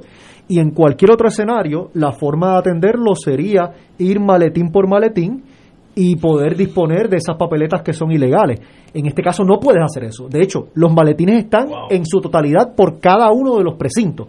Así que tienes los maletines del precinto 1, los del 2, los del 3, los del 4, los del 5, de la unidad 77. No sabes cuáles son de voto por domicilio, no sabes cuáles son de ausente, no sabes cuáles son de personas privadas de su libertad. Por lo tanto, no puedes aplicar... eh, cosas que en el pasado el Tribunal Supremo hizo, por ejemplo, en el caso de Héctor Luis, en donde aplicaba una especie de fórmula de proporcionalidad, en donde no podrías hacer eso, porque, porque en ese caso estabas hablando de papeletas que le pertenecía a un elector, un elector que quizás no tenía derecho a votar porque no tenía la edad o porque había sido descualificado por lo que fuera. Aquí ni siquiera le pertenece a un elector. Aquí estamos hablando de unas papeletas en exceso al número de electores que emitieron su voto en esa unidad particular y no podría hacer otra cosa que no sea eh, llevar a cabo una nueva elección, que es el remedio que nosotros estamos pidiendo. En esa unidad particularmente. que si, si hay jurisdicción, si se emplazó correctamente, eso es un brinco que, que yo no sé para dónde va a picar la bola porque no, no estoy en el tribunal. Pero si hay elección, el remedio entonces sería una nueva elección en el 77. ¿Que ¿Cuántas personas estarían envueltas? Eh, la última vez. En la unidad 77 estamos hablando de poco más de 12 mil y pico de personas. Que no Eh, que se sí. puede hacer un domingo y que salga el tiro por donde Sí. salga. No, y nosotros, y nosotros entendemos, ¿verdad?, que, que es lo justo, porque se podría plantear el tema de invalidar la unidad, pero ahí le estarías privando, ¿verdad?, de su derecho al voto a aquellas personas que votaron legalmente en la misma. Y, y la única forma de poder eh, atender esta situación es permitir eh, que en esas condiciones eh, se pueda eh, llevar a cabo una elección especial en esa unidad. eh, y entendemos que es el remedio menos oneroso dentro de las circunstancias, eh, ¿verdad? Y Porque lo contrario sería llevar una elección en todo San Juan y, y eso, pues, pues naturalmente No, sería mucho más costoso imposible, imposible. eh, para y, y muy, muy difícil de implementar. Si, sin esa, sin contar esa unidad como está ahora los resultados, tú ganaste. Si, si esa unidad no estuviera, sí, sí ganaba por, miles y miles de mil votos. votos. No, por mucho más. Por mucho más. Por mucho más. Ah, sí, el- sí. el- la diferencia, la pugna es en el 77. O sea que esa unidad es, es una es la super- controversial. Sí, sí. Es, no, eh, es que- es la, la, la bomba de hidrógeno, como diría Ignacio. de- Mira, para, para darte una idea, ahorita Ignacio estaba hablando de 12.000 votos, ¿verdad? Que él no pensaba que Victoria Ciudadana sacaba 12.000 votos y sacó 12.000 votos en Santo. Yo saqué 12.000 votos en el precinto 4 de San Juan. Eh, yo gané unidades tradicionalmente PNP como unidades tradicionalmente popular. Eh, cuando en la totalidad de esos precintos, entonces uno trae el voto adelantado, ahí es que en precintos como el precinto 1, que es un precinto tradicionalmente absolutamente PNP, eh, pues entonces la ventaja aumenta. En unidades que en precintos como el 2, eh, que tradicionalmente lo ha ganado el Partido Popular y que nosotros lo ganamos por una cantidad significativa de votos, la ventaja que tenemos se reduce por ese voto adelantado. Pero para que tenga una idea, solamente en la unidad 77, que representa menos del, del 12% más o menos de la totalidad de votos que se emitieron en San Juan, el senador Romero, eh, según los números que han sido reportados con estas irregularidades que hemos señalado, saca una ventaja sobre este servidor de cerca de 5.500 votos. Solamente en la unidad 77, que es eh, hablando del, del 12% del voto. Eh, Con una proporción como de 3 a 1. no, con una proporción de como 6 a 1. y lo interesante es, lo interesante es que si uno diría, bueno, pues pues está bien, pues ese fue el voto, ese fue el voto. Pero cuando uno compara esa unidad 77 en otras candidaturas de la gobernación, de los puestos de representantes por distrito, de los puestos de senadores por distrito, el PNP no gana 6 a 1 bajo ningún concepto. Entonces ahí uno dice, espérate, en el único lugar donde en la unidad 77 fueron a votar masivamente por el PNP fue en la candidatura a la alcaldía de San Juan y en el resto de las otras candidaturas eh, votaron absolutamente distinto. Eh, eh, eso naturalmente, ¿verdad? No, no, no tiene una explicación lógica. Y lo interesante de todo esto es que este proceso antecede el día de las elecciones. La Comisión Estatal de Elecciones no estaba preparada para administrar esta elección en las condiciones que estableció el Código Electoral y el PNP sabía eso y los directivos de la Comisión Estatal de Elecciones sabían eso y a menos de una semana de la elección habían miles y miles y miles de papeletas de voto adelantado que no se había hecho absolutamente nada con ellos. Y no se había hecho nada con ellos porque ni siquiera se había aprobado un reglamento para manejar el voto adelantado por correo, por ejemplo.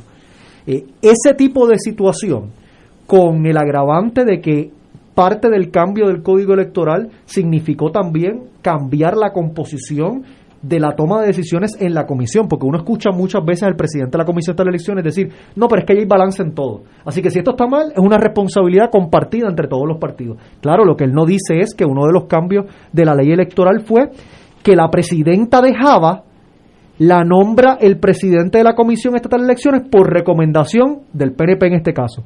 Las tres presidentas de Java, ¿quiénes han sido? Java es la junta del voto adelantado, que no estuvo todo el meollo. La primera presidenta era la gerente del PNP en Java por veintipico de años. La segunda presidenta era la ayudante del comisionado electoral del PNP, ahora subsecretario del Departamento de Educación.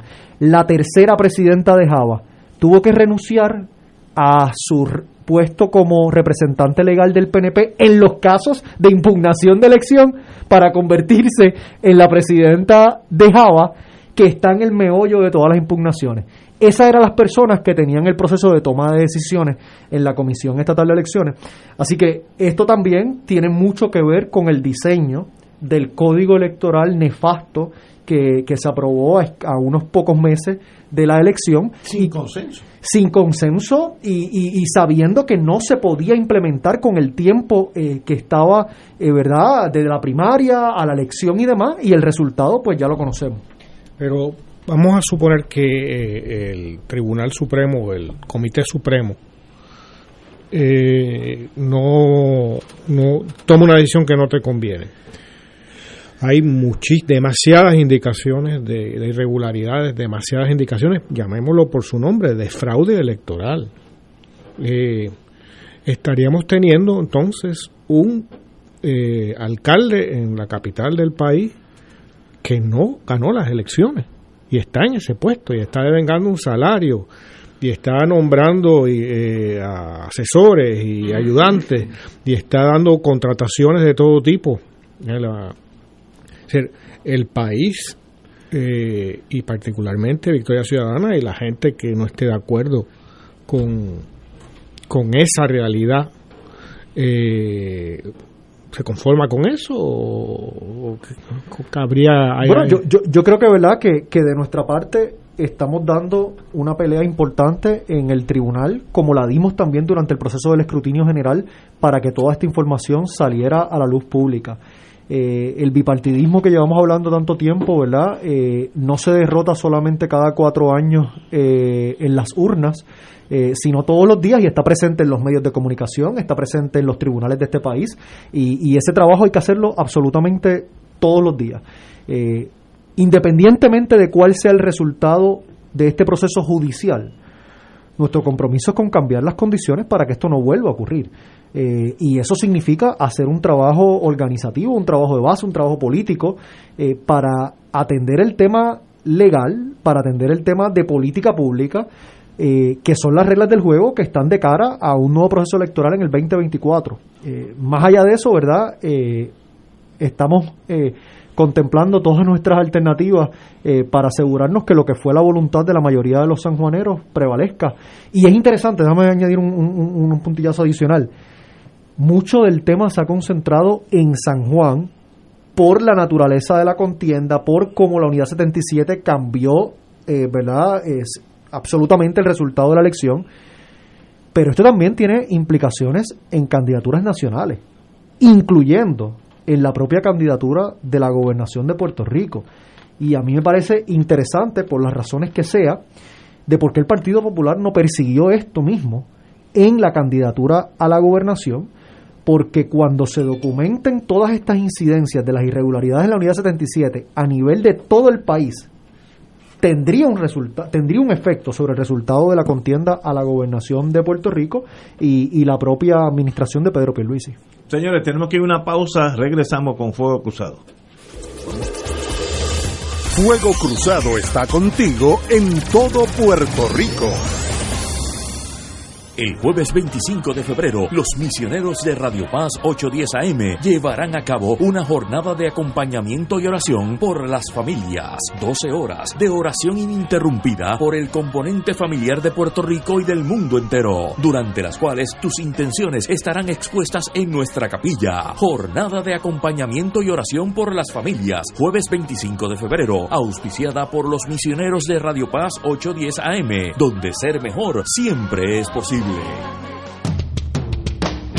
Todos los jueves Radio Paz y la Administración del Seguro Social te ofrecen un espacio informativo para orientarte y aclarar tus dudas sobre los derechos, requisitos y obligaciones para poder disfrutar de sus beneficios. Plantea tus preguntas por el 787-300-4982 y conoce antes que nadie los detalles concernientes a cambios y nuevas regulaciones, escuchando todo sobre Seguro Social con Víctor Rodríguez los jueves de 2 a 3 de la tarde por Radio Paz 810. De todo un poco, con Manolo Almeida, el más ameno en tus mañanas por Radio Paz 810 AM, de martes a viernes a las 9 de la mañana. Notas positivas, salud, ambiente, negocios y entretenimiento. De todo un poco, martes a viernes por Radio Paz. ¡Estamos vivos! Radio Paz te ofrece el mejor motivo para levantarte temprano y disfrutar el comienzo de un nuevo día de lunes a viernes con Enrique Liboy y Radio Paz en la mañana. La dosis perfecta de noticias, deportes y éxitos musicales de todos los tiempos, humor y curiosidades, calendario de actividades y tus peticiones musicales por el 787-300-4982. Conéctate con el 810 AM de lunes a viernes con Enrique Liboy y Radio Paz en la mañana. Miércoles de Infoempresas a las 4 de la tarde, con entrevistas e información con nuestros emprendedores y empresarios. No te lo puedes perder, miércoles a las 4 de la tarde, por aquí, por Radio Paz 810 AM y Radio Paz 810.com. Los espero. A mí me gusta mi pueblo, a mí me gusta mi gente,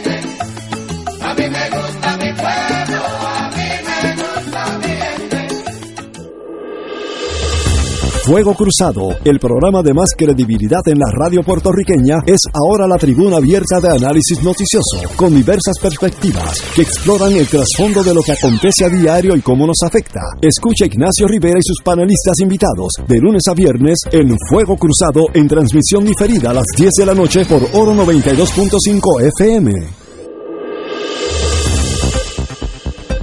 Y ahora continúa Fuego Cruzado.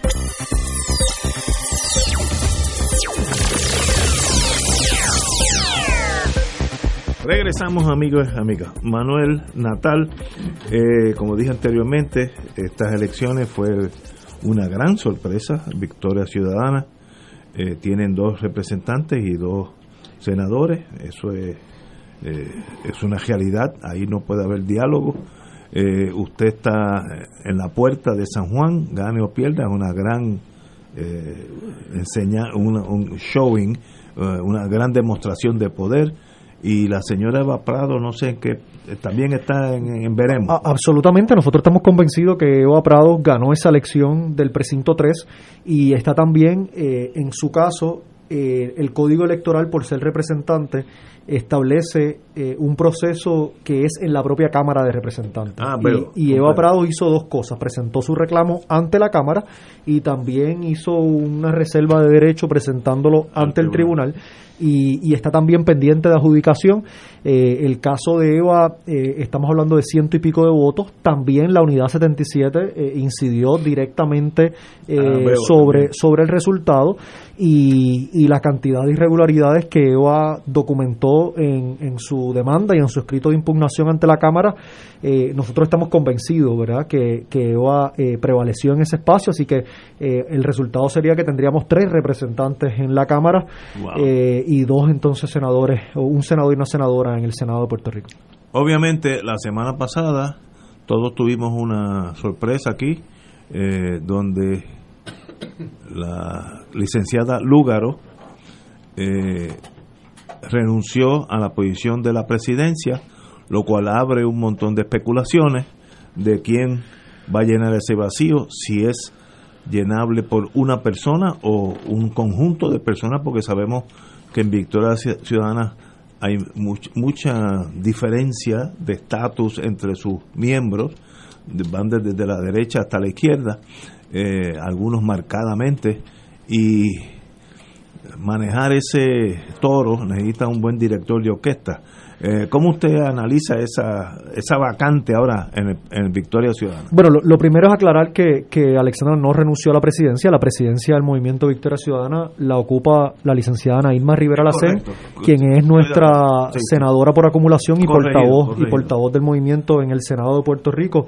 La licenciada Lúgaro eh, anunció la semana pasada eh, que estaría buscando continuar eh, aportar al país desde otro espacio, no desde la política electoral. ¿Y cuál, cuál es la posición de ella? En- Ella fue candidata a la, go- a la gobernación, gobernación, y era y era miembro y era miembro del, del Comité Nacional Transitorio del movimiento. Pero para Y- nosotros los que miramos de afuera, ella era la dirigente de ese movimiento, fue la que le dio forma de no existir a, a donde están. Bueno, la, la- verdad es que la creación y la formación del movimiento de Victoria Ciudadana inclusive antecede la participación tanto de Alexandra como de este servidor, eh, pues fue producto de muchas conversaciones entre unos grupos bastante diversos por mucho tiempo. Eventualmente a esas conversaciones se une tanto Alexandra como, como este servidor y otras personas. Eh, por lo tanto, ¿verdad? Claro, eh, la persona del movimiento Victoria Ciudadana más conocida en todo Puerto Rico era y seguramente sigue siendo la licenciada Alexandra Lúgaro, producto del, del resultado electoral que obtuvo en las elecciones del 2016 y, y verdad y, y- yo creo que los logros de Victoria Ciudadana en, en esta primera elección eh, que fueron los objetivos electorales que nos trazamos en una Asamblea Nacional en octubre del 2019, de ser una fuerza que decidiera en el Senado. Eh, tenemos dos votos en el Senado con una mayoría de 12 eh, que necesita dos votos adicionales, eh, de tener una presencia en la Cámara de Representantes. Tenemos dos miembros con una posibilidad de un tercer miembro de comenzar un trabajo a nivel municipal. Logramos elegir cerca de 23, 24 legisladores municipales de estar en la contienda en la alcaldía de San Juan eh, y ganamos la elección el 3 de noviembre y todos sabemos lo que ocurrió después, de lograr una mayor representación de las mujeres en la política electoral y logramos que nuestras candidaturas nacionales, más del 60 y pico por ciento de las candidaturas fueran ocupadas por mujeres. Así que nosotros cumplimos con nuestros, nuestros objetivos electorales y gran parte de eso eh, se lo debemos naturalmente al liderato de la licenciada Lúgaro que en seis años yo creo que, ¿verdad?, Eh, marcó la forma de hacer política, independientemente que uno estuviera a favor o en contra de algunas posturas o de algunas posiciones o de alguna forma inclusive de, verbalizarlas o demás. Eh, yo creo que a- Alexandra eh, vino en un momento eh, en donde tuvo un efecto grandísimo sobre cómo se hace o se hacía política en este país y, ahora nos enfrentamos a un movimiento que está en su etapa de organización. Y esto yo lo digo de forma muy tranquila y directa. En marzo del 2019, en el Teatro Tapia, Victoria Ciudadana se presentó ante el país. Inmediatamente comenzamos un proceso de recogido de endosos que nos fuimos certificados hasta diciembre del 2019. En ese momento tuvimos que lidiar con el tema de las candidaturas, candidaturas que estuvimos hasta mayo del año de las elecciones que nos trataron de descualificar a cerca de veintipico de esas candidaturas. Luego entramos en el proceso de campaña eh, y, y- a pesar de que tuvimos una asamblea para escoger un modelo organizativo del movimiento, ese modelo no se llegó a implementar por las limitaciones de tiempo que ya planteé. Así que lo que nos toca ahora es eso, lo que nos toca ahora es salir a, a pasar juicio sobre lo que fue este primer proceso electoral, a implementar esa estructura organizativa de la red de redes que fue la que prevaleció en una asamblea eh, de organizativa del movimiento Victoria Ciudadana y a institucionalizar este colectivo eh, para poder eh, continuar no solamente con los objetivos electorales, que eso ya habrá oportunidad de cara al 2024, sino más importante para poner nuestro granito de arena en la construcción de, de un mejor país todos los días y ya lo estamos haciendo en el municipio de San Juan, por ejemplo, ya comenzamos unas, unas reuniones de, de organización y demás y lo vamos a seguir haciendo a lo largo y lo ancho de todo el país. De hecho, tenemos una asamblea el próximo 14 de marzo eh, en donde vamos a estar apro- aprobando eh, nuestro reglamento, en donde vamos a estar eh, escogiendo eh, lo que es el Consejo Nacional Ciudadano, que es la estructura intermedia del movimiento, y de ahí saldrá eh, la coordinadora ejecutiva eh, que pondrá fin al Comité Nacional Transitorio, que ha sido quien ha liderado este movimiento durante su etapa incipiente. Y, y en ese proceso estamos muy entusiasmados con, con- con lo que eso va a representar para, para regresar a esas comunidades que visitamos tanto durante este proceso electoral. Martín. Sí. Oye, perdóname, Manuel, para déjame vol- volver atrás un momentito. En el caso de Eva Prados, el asunto tú dijiste que ella llevó su caso a la Cámara, Eso es así. que es juez único de la, capa- de la, de la, de la elección de sus miembros. Eh, y eso, ¿qué ha pasado ahí institucionalmente?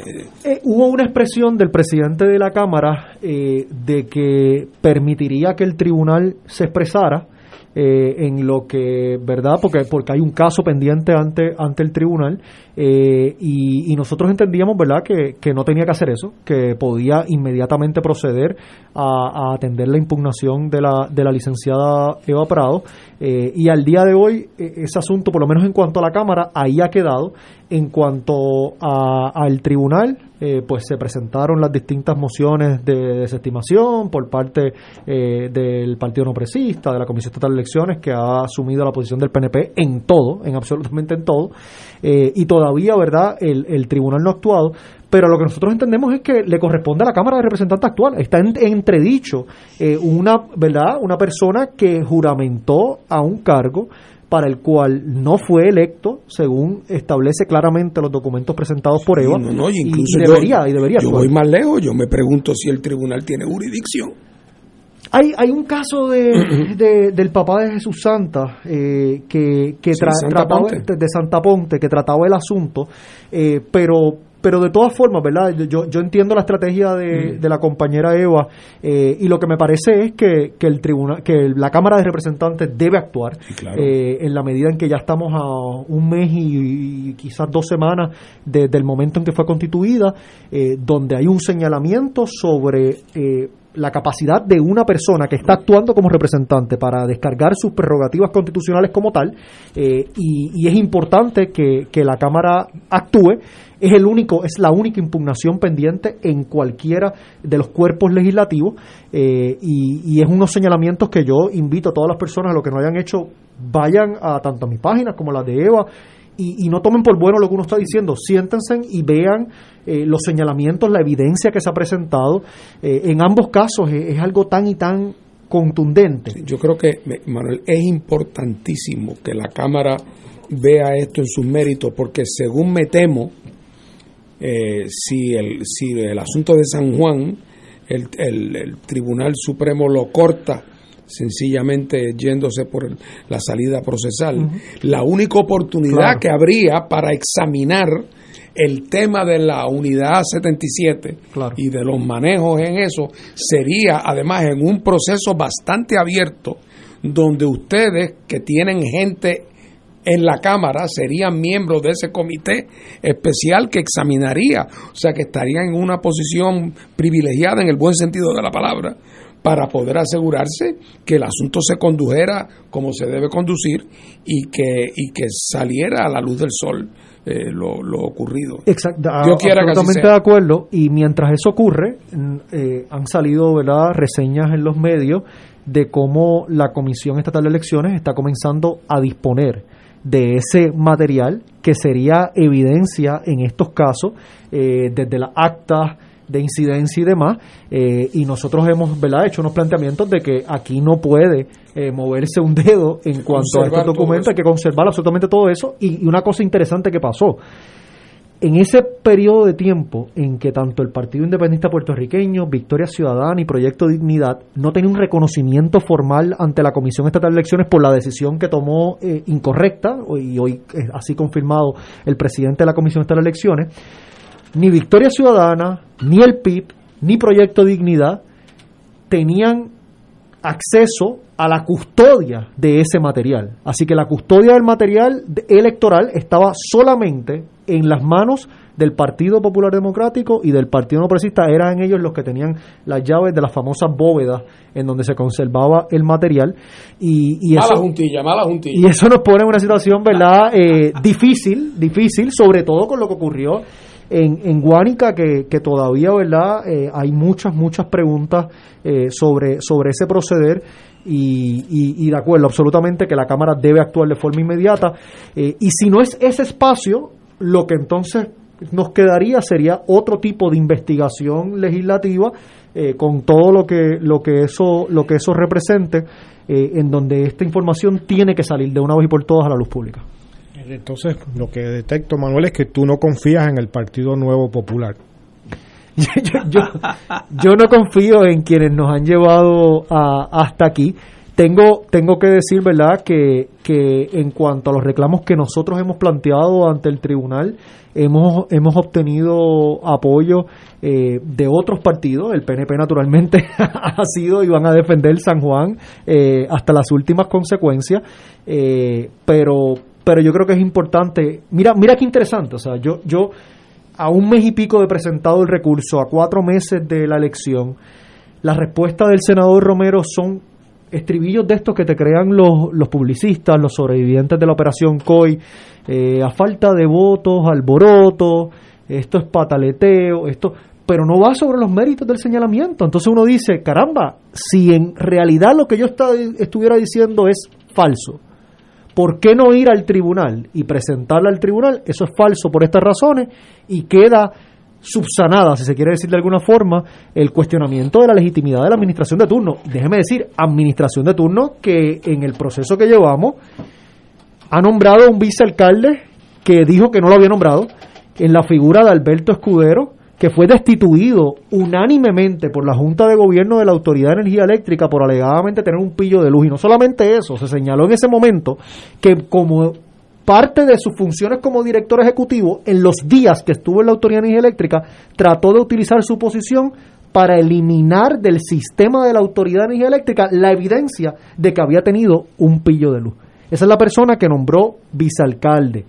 La hermana es la presidenta de la legislatura municipal de San Juan, legislatura municipal de San Juan que está del PNP, que está compuesta por la hermana de Alberto Escudero, por la mamá de Georgie Navarro, eh, por Albita Rivera, por el ayudante de Juan Oscar Morales, el legislador impugnado. Eh, oye, Gente de, de pedigrí, alcurnia, ¿no? uno, uno dice, ¿verdad? Y, y eso es lo que está, ni mencionarle el tema de los despidos eh, que ha habido ya en, el municipio. Así que mientras todo esto ocurre, eh, hay, hay, hay unas premuras sobre unas decisiones que se están tomando que, que evidentemente carecen de legitimidad y que, y que nosotros hemos hecho todo lo que está a nuestro alcance para que la gente de San Juan tenga las respuestas que, que se merecen. Eh, y esto va más allá de quién votó por mí o no. Eh, se trata de, de democracia, si se puede hablar de eso en una colonia, eh, y de transparencia. Y, y- y yo creo que, que tenemos que cumplir con ese deber. Manuel Natal, un privilegio haberte tenido aquí. De verdad que inspiras a uno con esa energía de juventud que no creo que yo nunca la tuve, pero ahora mucho menos. Pero de verdad que bueno, qué bueno ser joven y qué bueno tener tantos ideales. Te felicito. Y como yo siempre digo, traduciendo de inglés, usted representa lo mejor de Puerto Rico. Gra- gracias Así que Ignacio y tengo tres años y medio para convencerte a que cuando te lleven ese voto adelantado eh, me busques en esa en esa papeleta Eh, aunque sea por confusión aunque sea que estás votando por Nadal y no Natal eh, contamos con ese apoyo Vas a tener que contratar a Edwin Mundo para que De verdad. el caso de... Tarea difícil con este. Señores, vamos a una pausa, amigos. Fuego Cruzado está contigo en todo Puerto Rico. Saludos familia de Radio Paz, mi nombre es Jafet Marrero. Y yo soy Eric Rosario. Ahora puedes escucharnos todos los sábados a la 1 pm en Podcalizando, La conversación que no tuviste después de misa. un programa para toda la familia. Búscanos en las redes sociales como Influenzando y recuerda, Hagamos viral a Jesús. Todos los jueves Radio Paz y la Administración del Seguro Social te ofrecen un espacio informativo para orientarte y aclarar tus dudas sobre los derechos, requisitos y obligaciones para poder disfrutar de sus beneficios. Plantea tus preguntas por el 787-300-4982 y conoce antes que nadie los detalles concernientes a cambios y nuevas regulaciones, escuchando todo sobre Seguro Social con Víctor Rodríguez los jueves de 2 a 3 de la tarde por Radio Paz 810. AESA, la pequeña gigante, te invita a sintonizar su espacio radial AESA Informa. Todos los jueves a las 4 de la tarde se estará ofreciendo información relevante a los pensionados y jubilados de Puerto Rico. Te esperamos a esa imparable, auspiciado por MMM Alianza. En Radio Paz 810 AM agradecemos las contribuciones de nuestros oyentes recibidas a través de ATH Móvil durante esta larga cuarentena, que nos ha permitido mantenernos en el aire a pesar de la difícil situación económica que nos ha golpeado duramente. Permanecemos a flote, pero cada vez es más cuesta arriba la misión de seguir operando este ministerio radial al servicio de nuestros hermanos en la fe y nuestra iglesia. Ahora más que nunca necesitamos de tu solidaridad. Entrando a la aplicación ATH móvil de la siguiente manera. Paso número uno, marca Pay Business. Paso 2, busca Radio Paz 810. Número 3, escribe la cantidad del donativo. Y número 4, presiona enviar. Muchas gracias por tu ayuda y mil bendiciones ahora y siempre.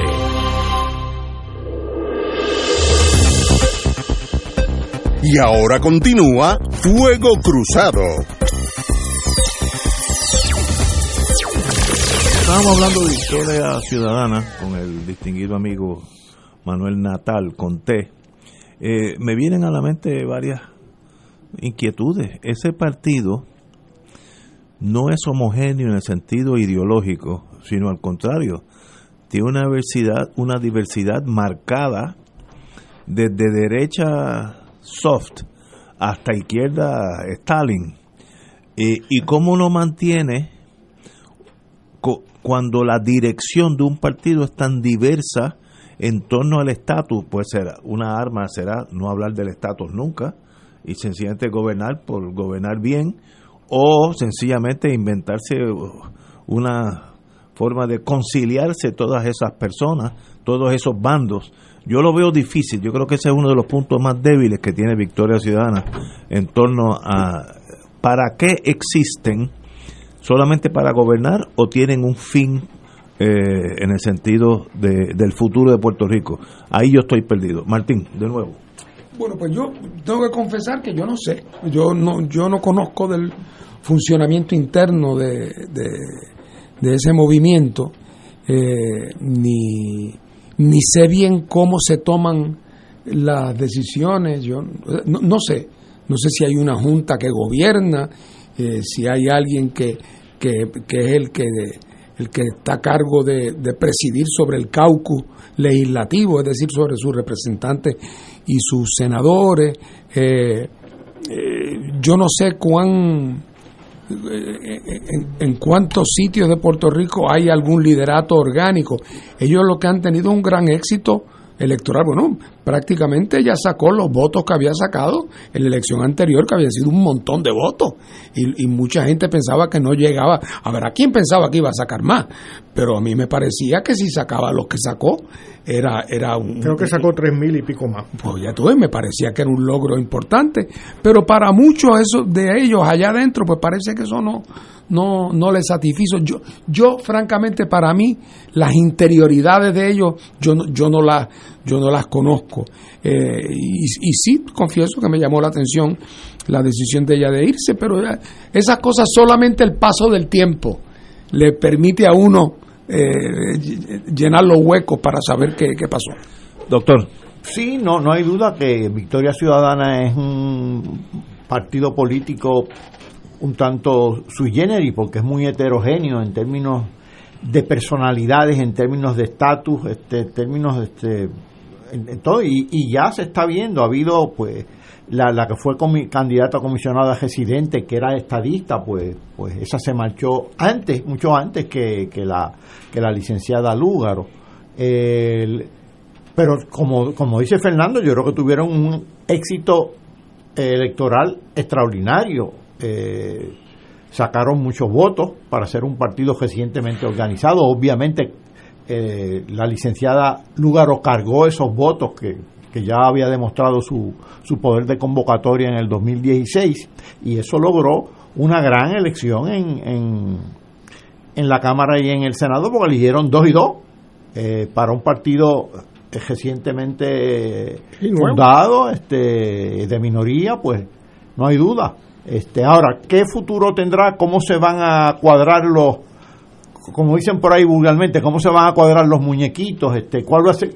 Pues yo también lo ignoro porque la dinámica interna de ellos eh, la conocen ellos, pero no la podemos conocer nosotros. Y no, y no será la fuerza de Victoria Ciudadana la debilidad del Partido Nuevo del Partido Popular. Con otras palabras, esos dos elevadores van bajando y aunque tú estés en el piso 2, llega un momento que tú estás acercándote a los dos que están bajando por gravedad. Eh, ¿No será que el, eh, Victoria Ciudadana es una respuesta del pueblo, joven sobre todo, a la decadencia de los dos grandes? Puede que sea así, pero yo creo que la figura indudable de Victoria Ciudadana es la que tuvimos hace unos minutos. Ese, aunque gane finalmente o no gane, no llega o no a la alcaldía de San Juan, realizó lo que era hasta ese momento pensado imposible, retar una alcaldía, y ni sería una alcaldía, San Juan, que la principal, En la, San Juan, que es la capital, y como, si es ciego, como nos decía Natal, hace un momento ganó el 54% de las unidades de San Juan, que eso es eh, de 0 a 54, y de 0 desde a lo mejor los años 50. ¿No? Eh, o sea, es que eh, se muestra, y lo mismo yo creo que es la lección para las fuerzas que no están en el bipartidismo del, PN del Partido Nuevo Democrático, ¿no? De populares y PNP, muestra que hay posibilidades, que hay una esperanza. Si viviéramos en un mundo más civilizado, como diría Natal, el que más interés debería tener en que se escrute todo ese eh, distrito, como se llama, unidad 77 nuevamente, o que se haya, se, ah, se- realice una nueva elección, es el incumbente, Claro. es, es Homero, porque tú sabes lo que es tú ser alcalde sintiéndote deslegitimizado. Lo que pasa es que no le, seguramente no le importa a Paco, porque el punto de ser alcalde es manejar el Pero es, presupuesto. es triste para San Juan Claro. que va de mala administración en mala a mala administración a mala administración por años y años y años y ya es hora de que tengamos realmente un buena, una buena administración municipal con un alcalde cuya legitimidad no esté en entredicho. Pero evidentemente en ese país no vivimos. Vivimos pues por el bipartidismo del partido, ¿cómo tú lo llamas? Partido Nuevo eh, Popular. Ni más ni menos. Ese se me quedó para discutirlo. Gemelos separados al nacer. Bueno, yo creo que debemos tener esta misma charla o entre amigos. Aquí todos somos amigos. eh, con el Partido Independentista, así que el compañero eh, tiene aquí una asignación de conseguir al presidente, no al que fue candidato a la gobernación, eh, Dalmao, que venga un lunes que él pueda, ¿no? Este, lo, lo estoy haciendo en voz alta, pero Claro, encantado. que, porque sería excelente hablar y discutir lo- lo- los logros, que fue un logro, eh, como dije, qué bueno que no aposté, porque no hubiera pegado, no hubiera estado ni cerca de, de- de la, de la derrota, ni cerca de la derrota. Así que algo está pasando debajo de mis pies que yo no me estoy dando cuenta y el mundo, hay un terremoto que ya mismo las paredes se van a caer. Y en eso sería bueno discutirlo aquí entre nosotros eh, los lunes que podamos con los candidatos, los que fueron y los que serán, para ver que cuando venga el terremoto ya yo esté, ya yo esté alineado con él con el, el poder que sea. Compañeros, qué bueno tenerlos aquí. La verdad que, y qué bueno que el compañero Martín está de vuelta aquí con nosotros. Presencial. Hasta el lunes entonces. Hasta el lunes que viene. Nos veremos.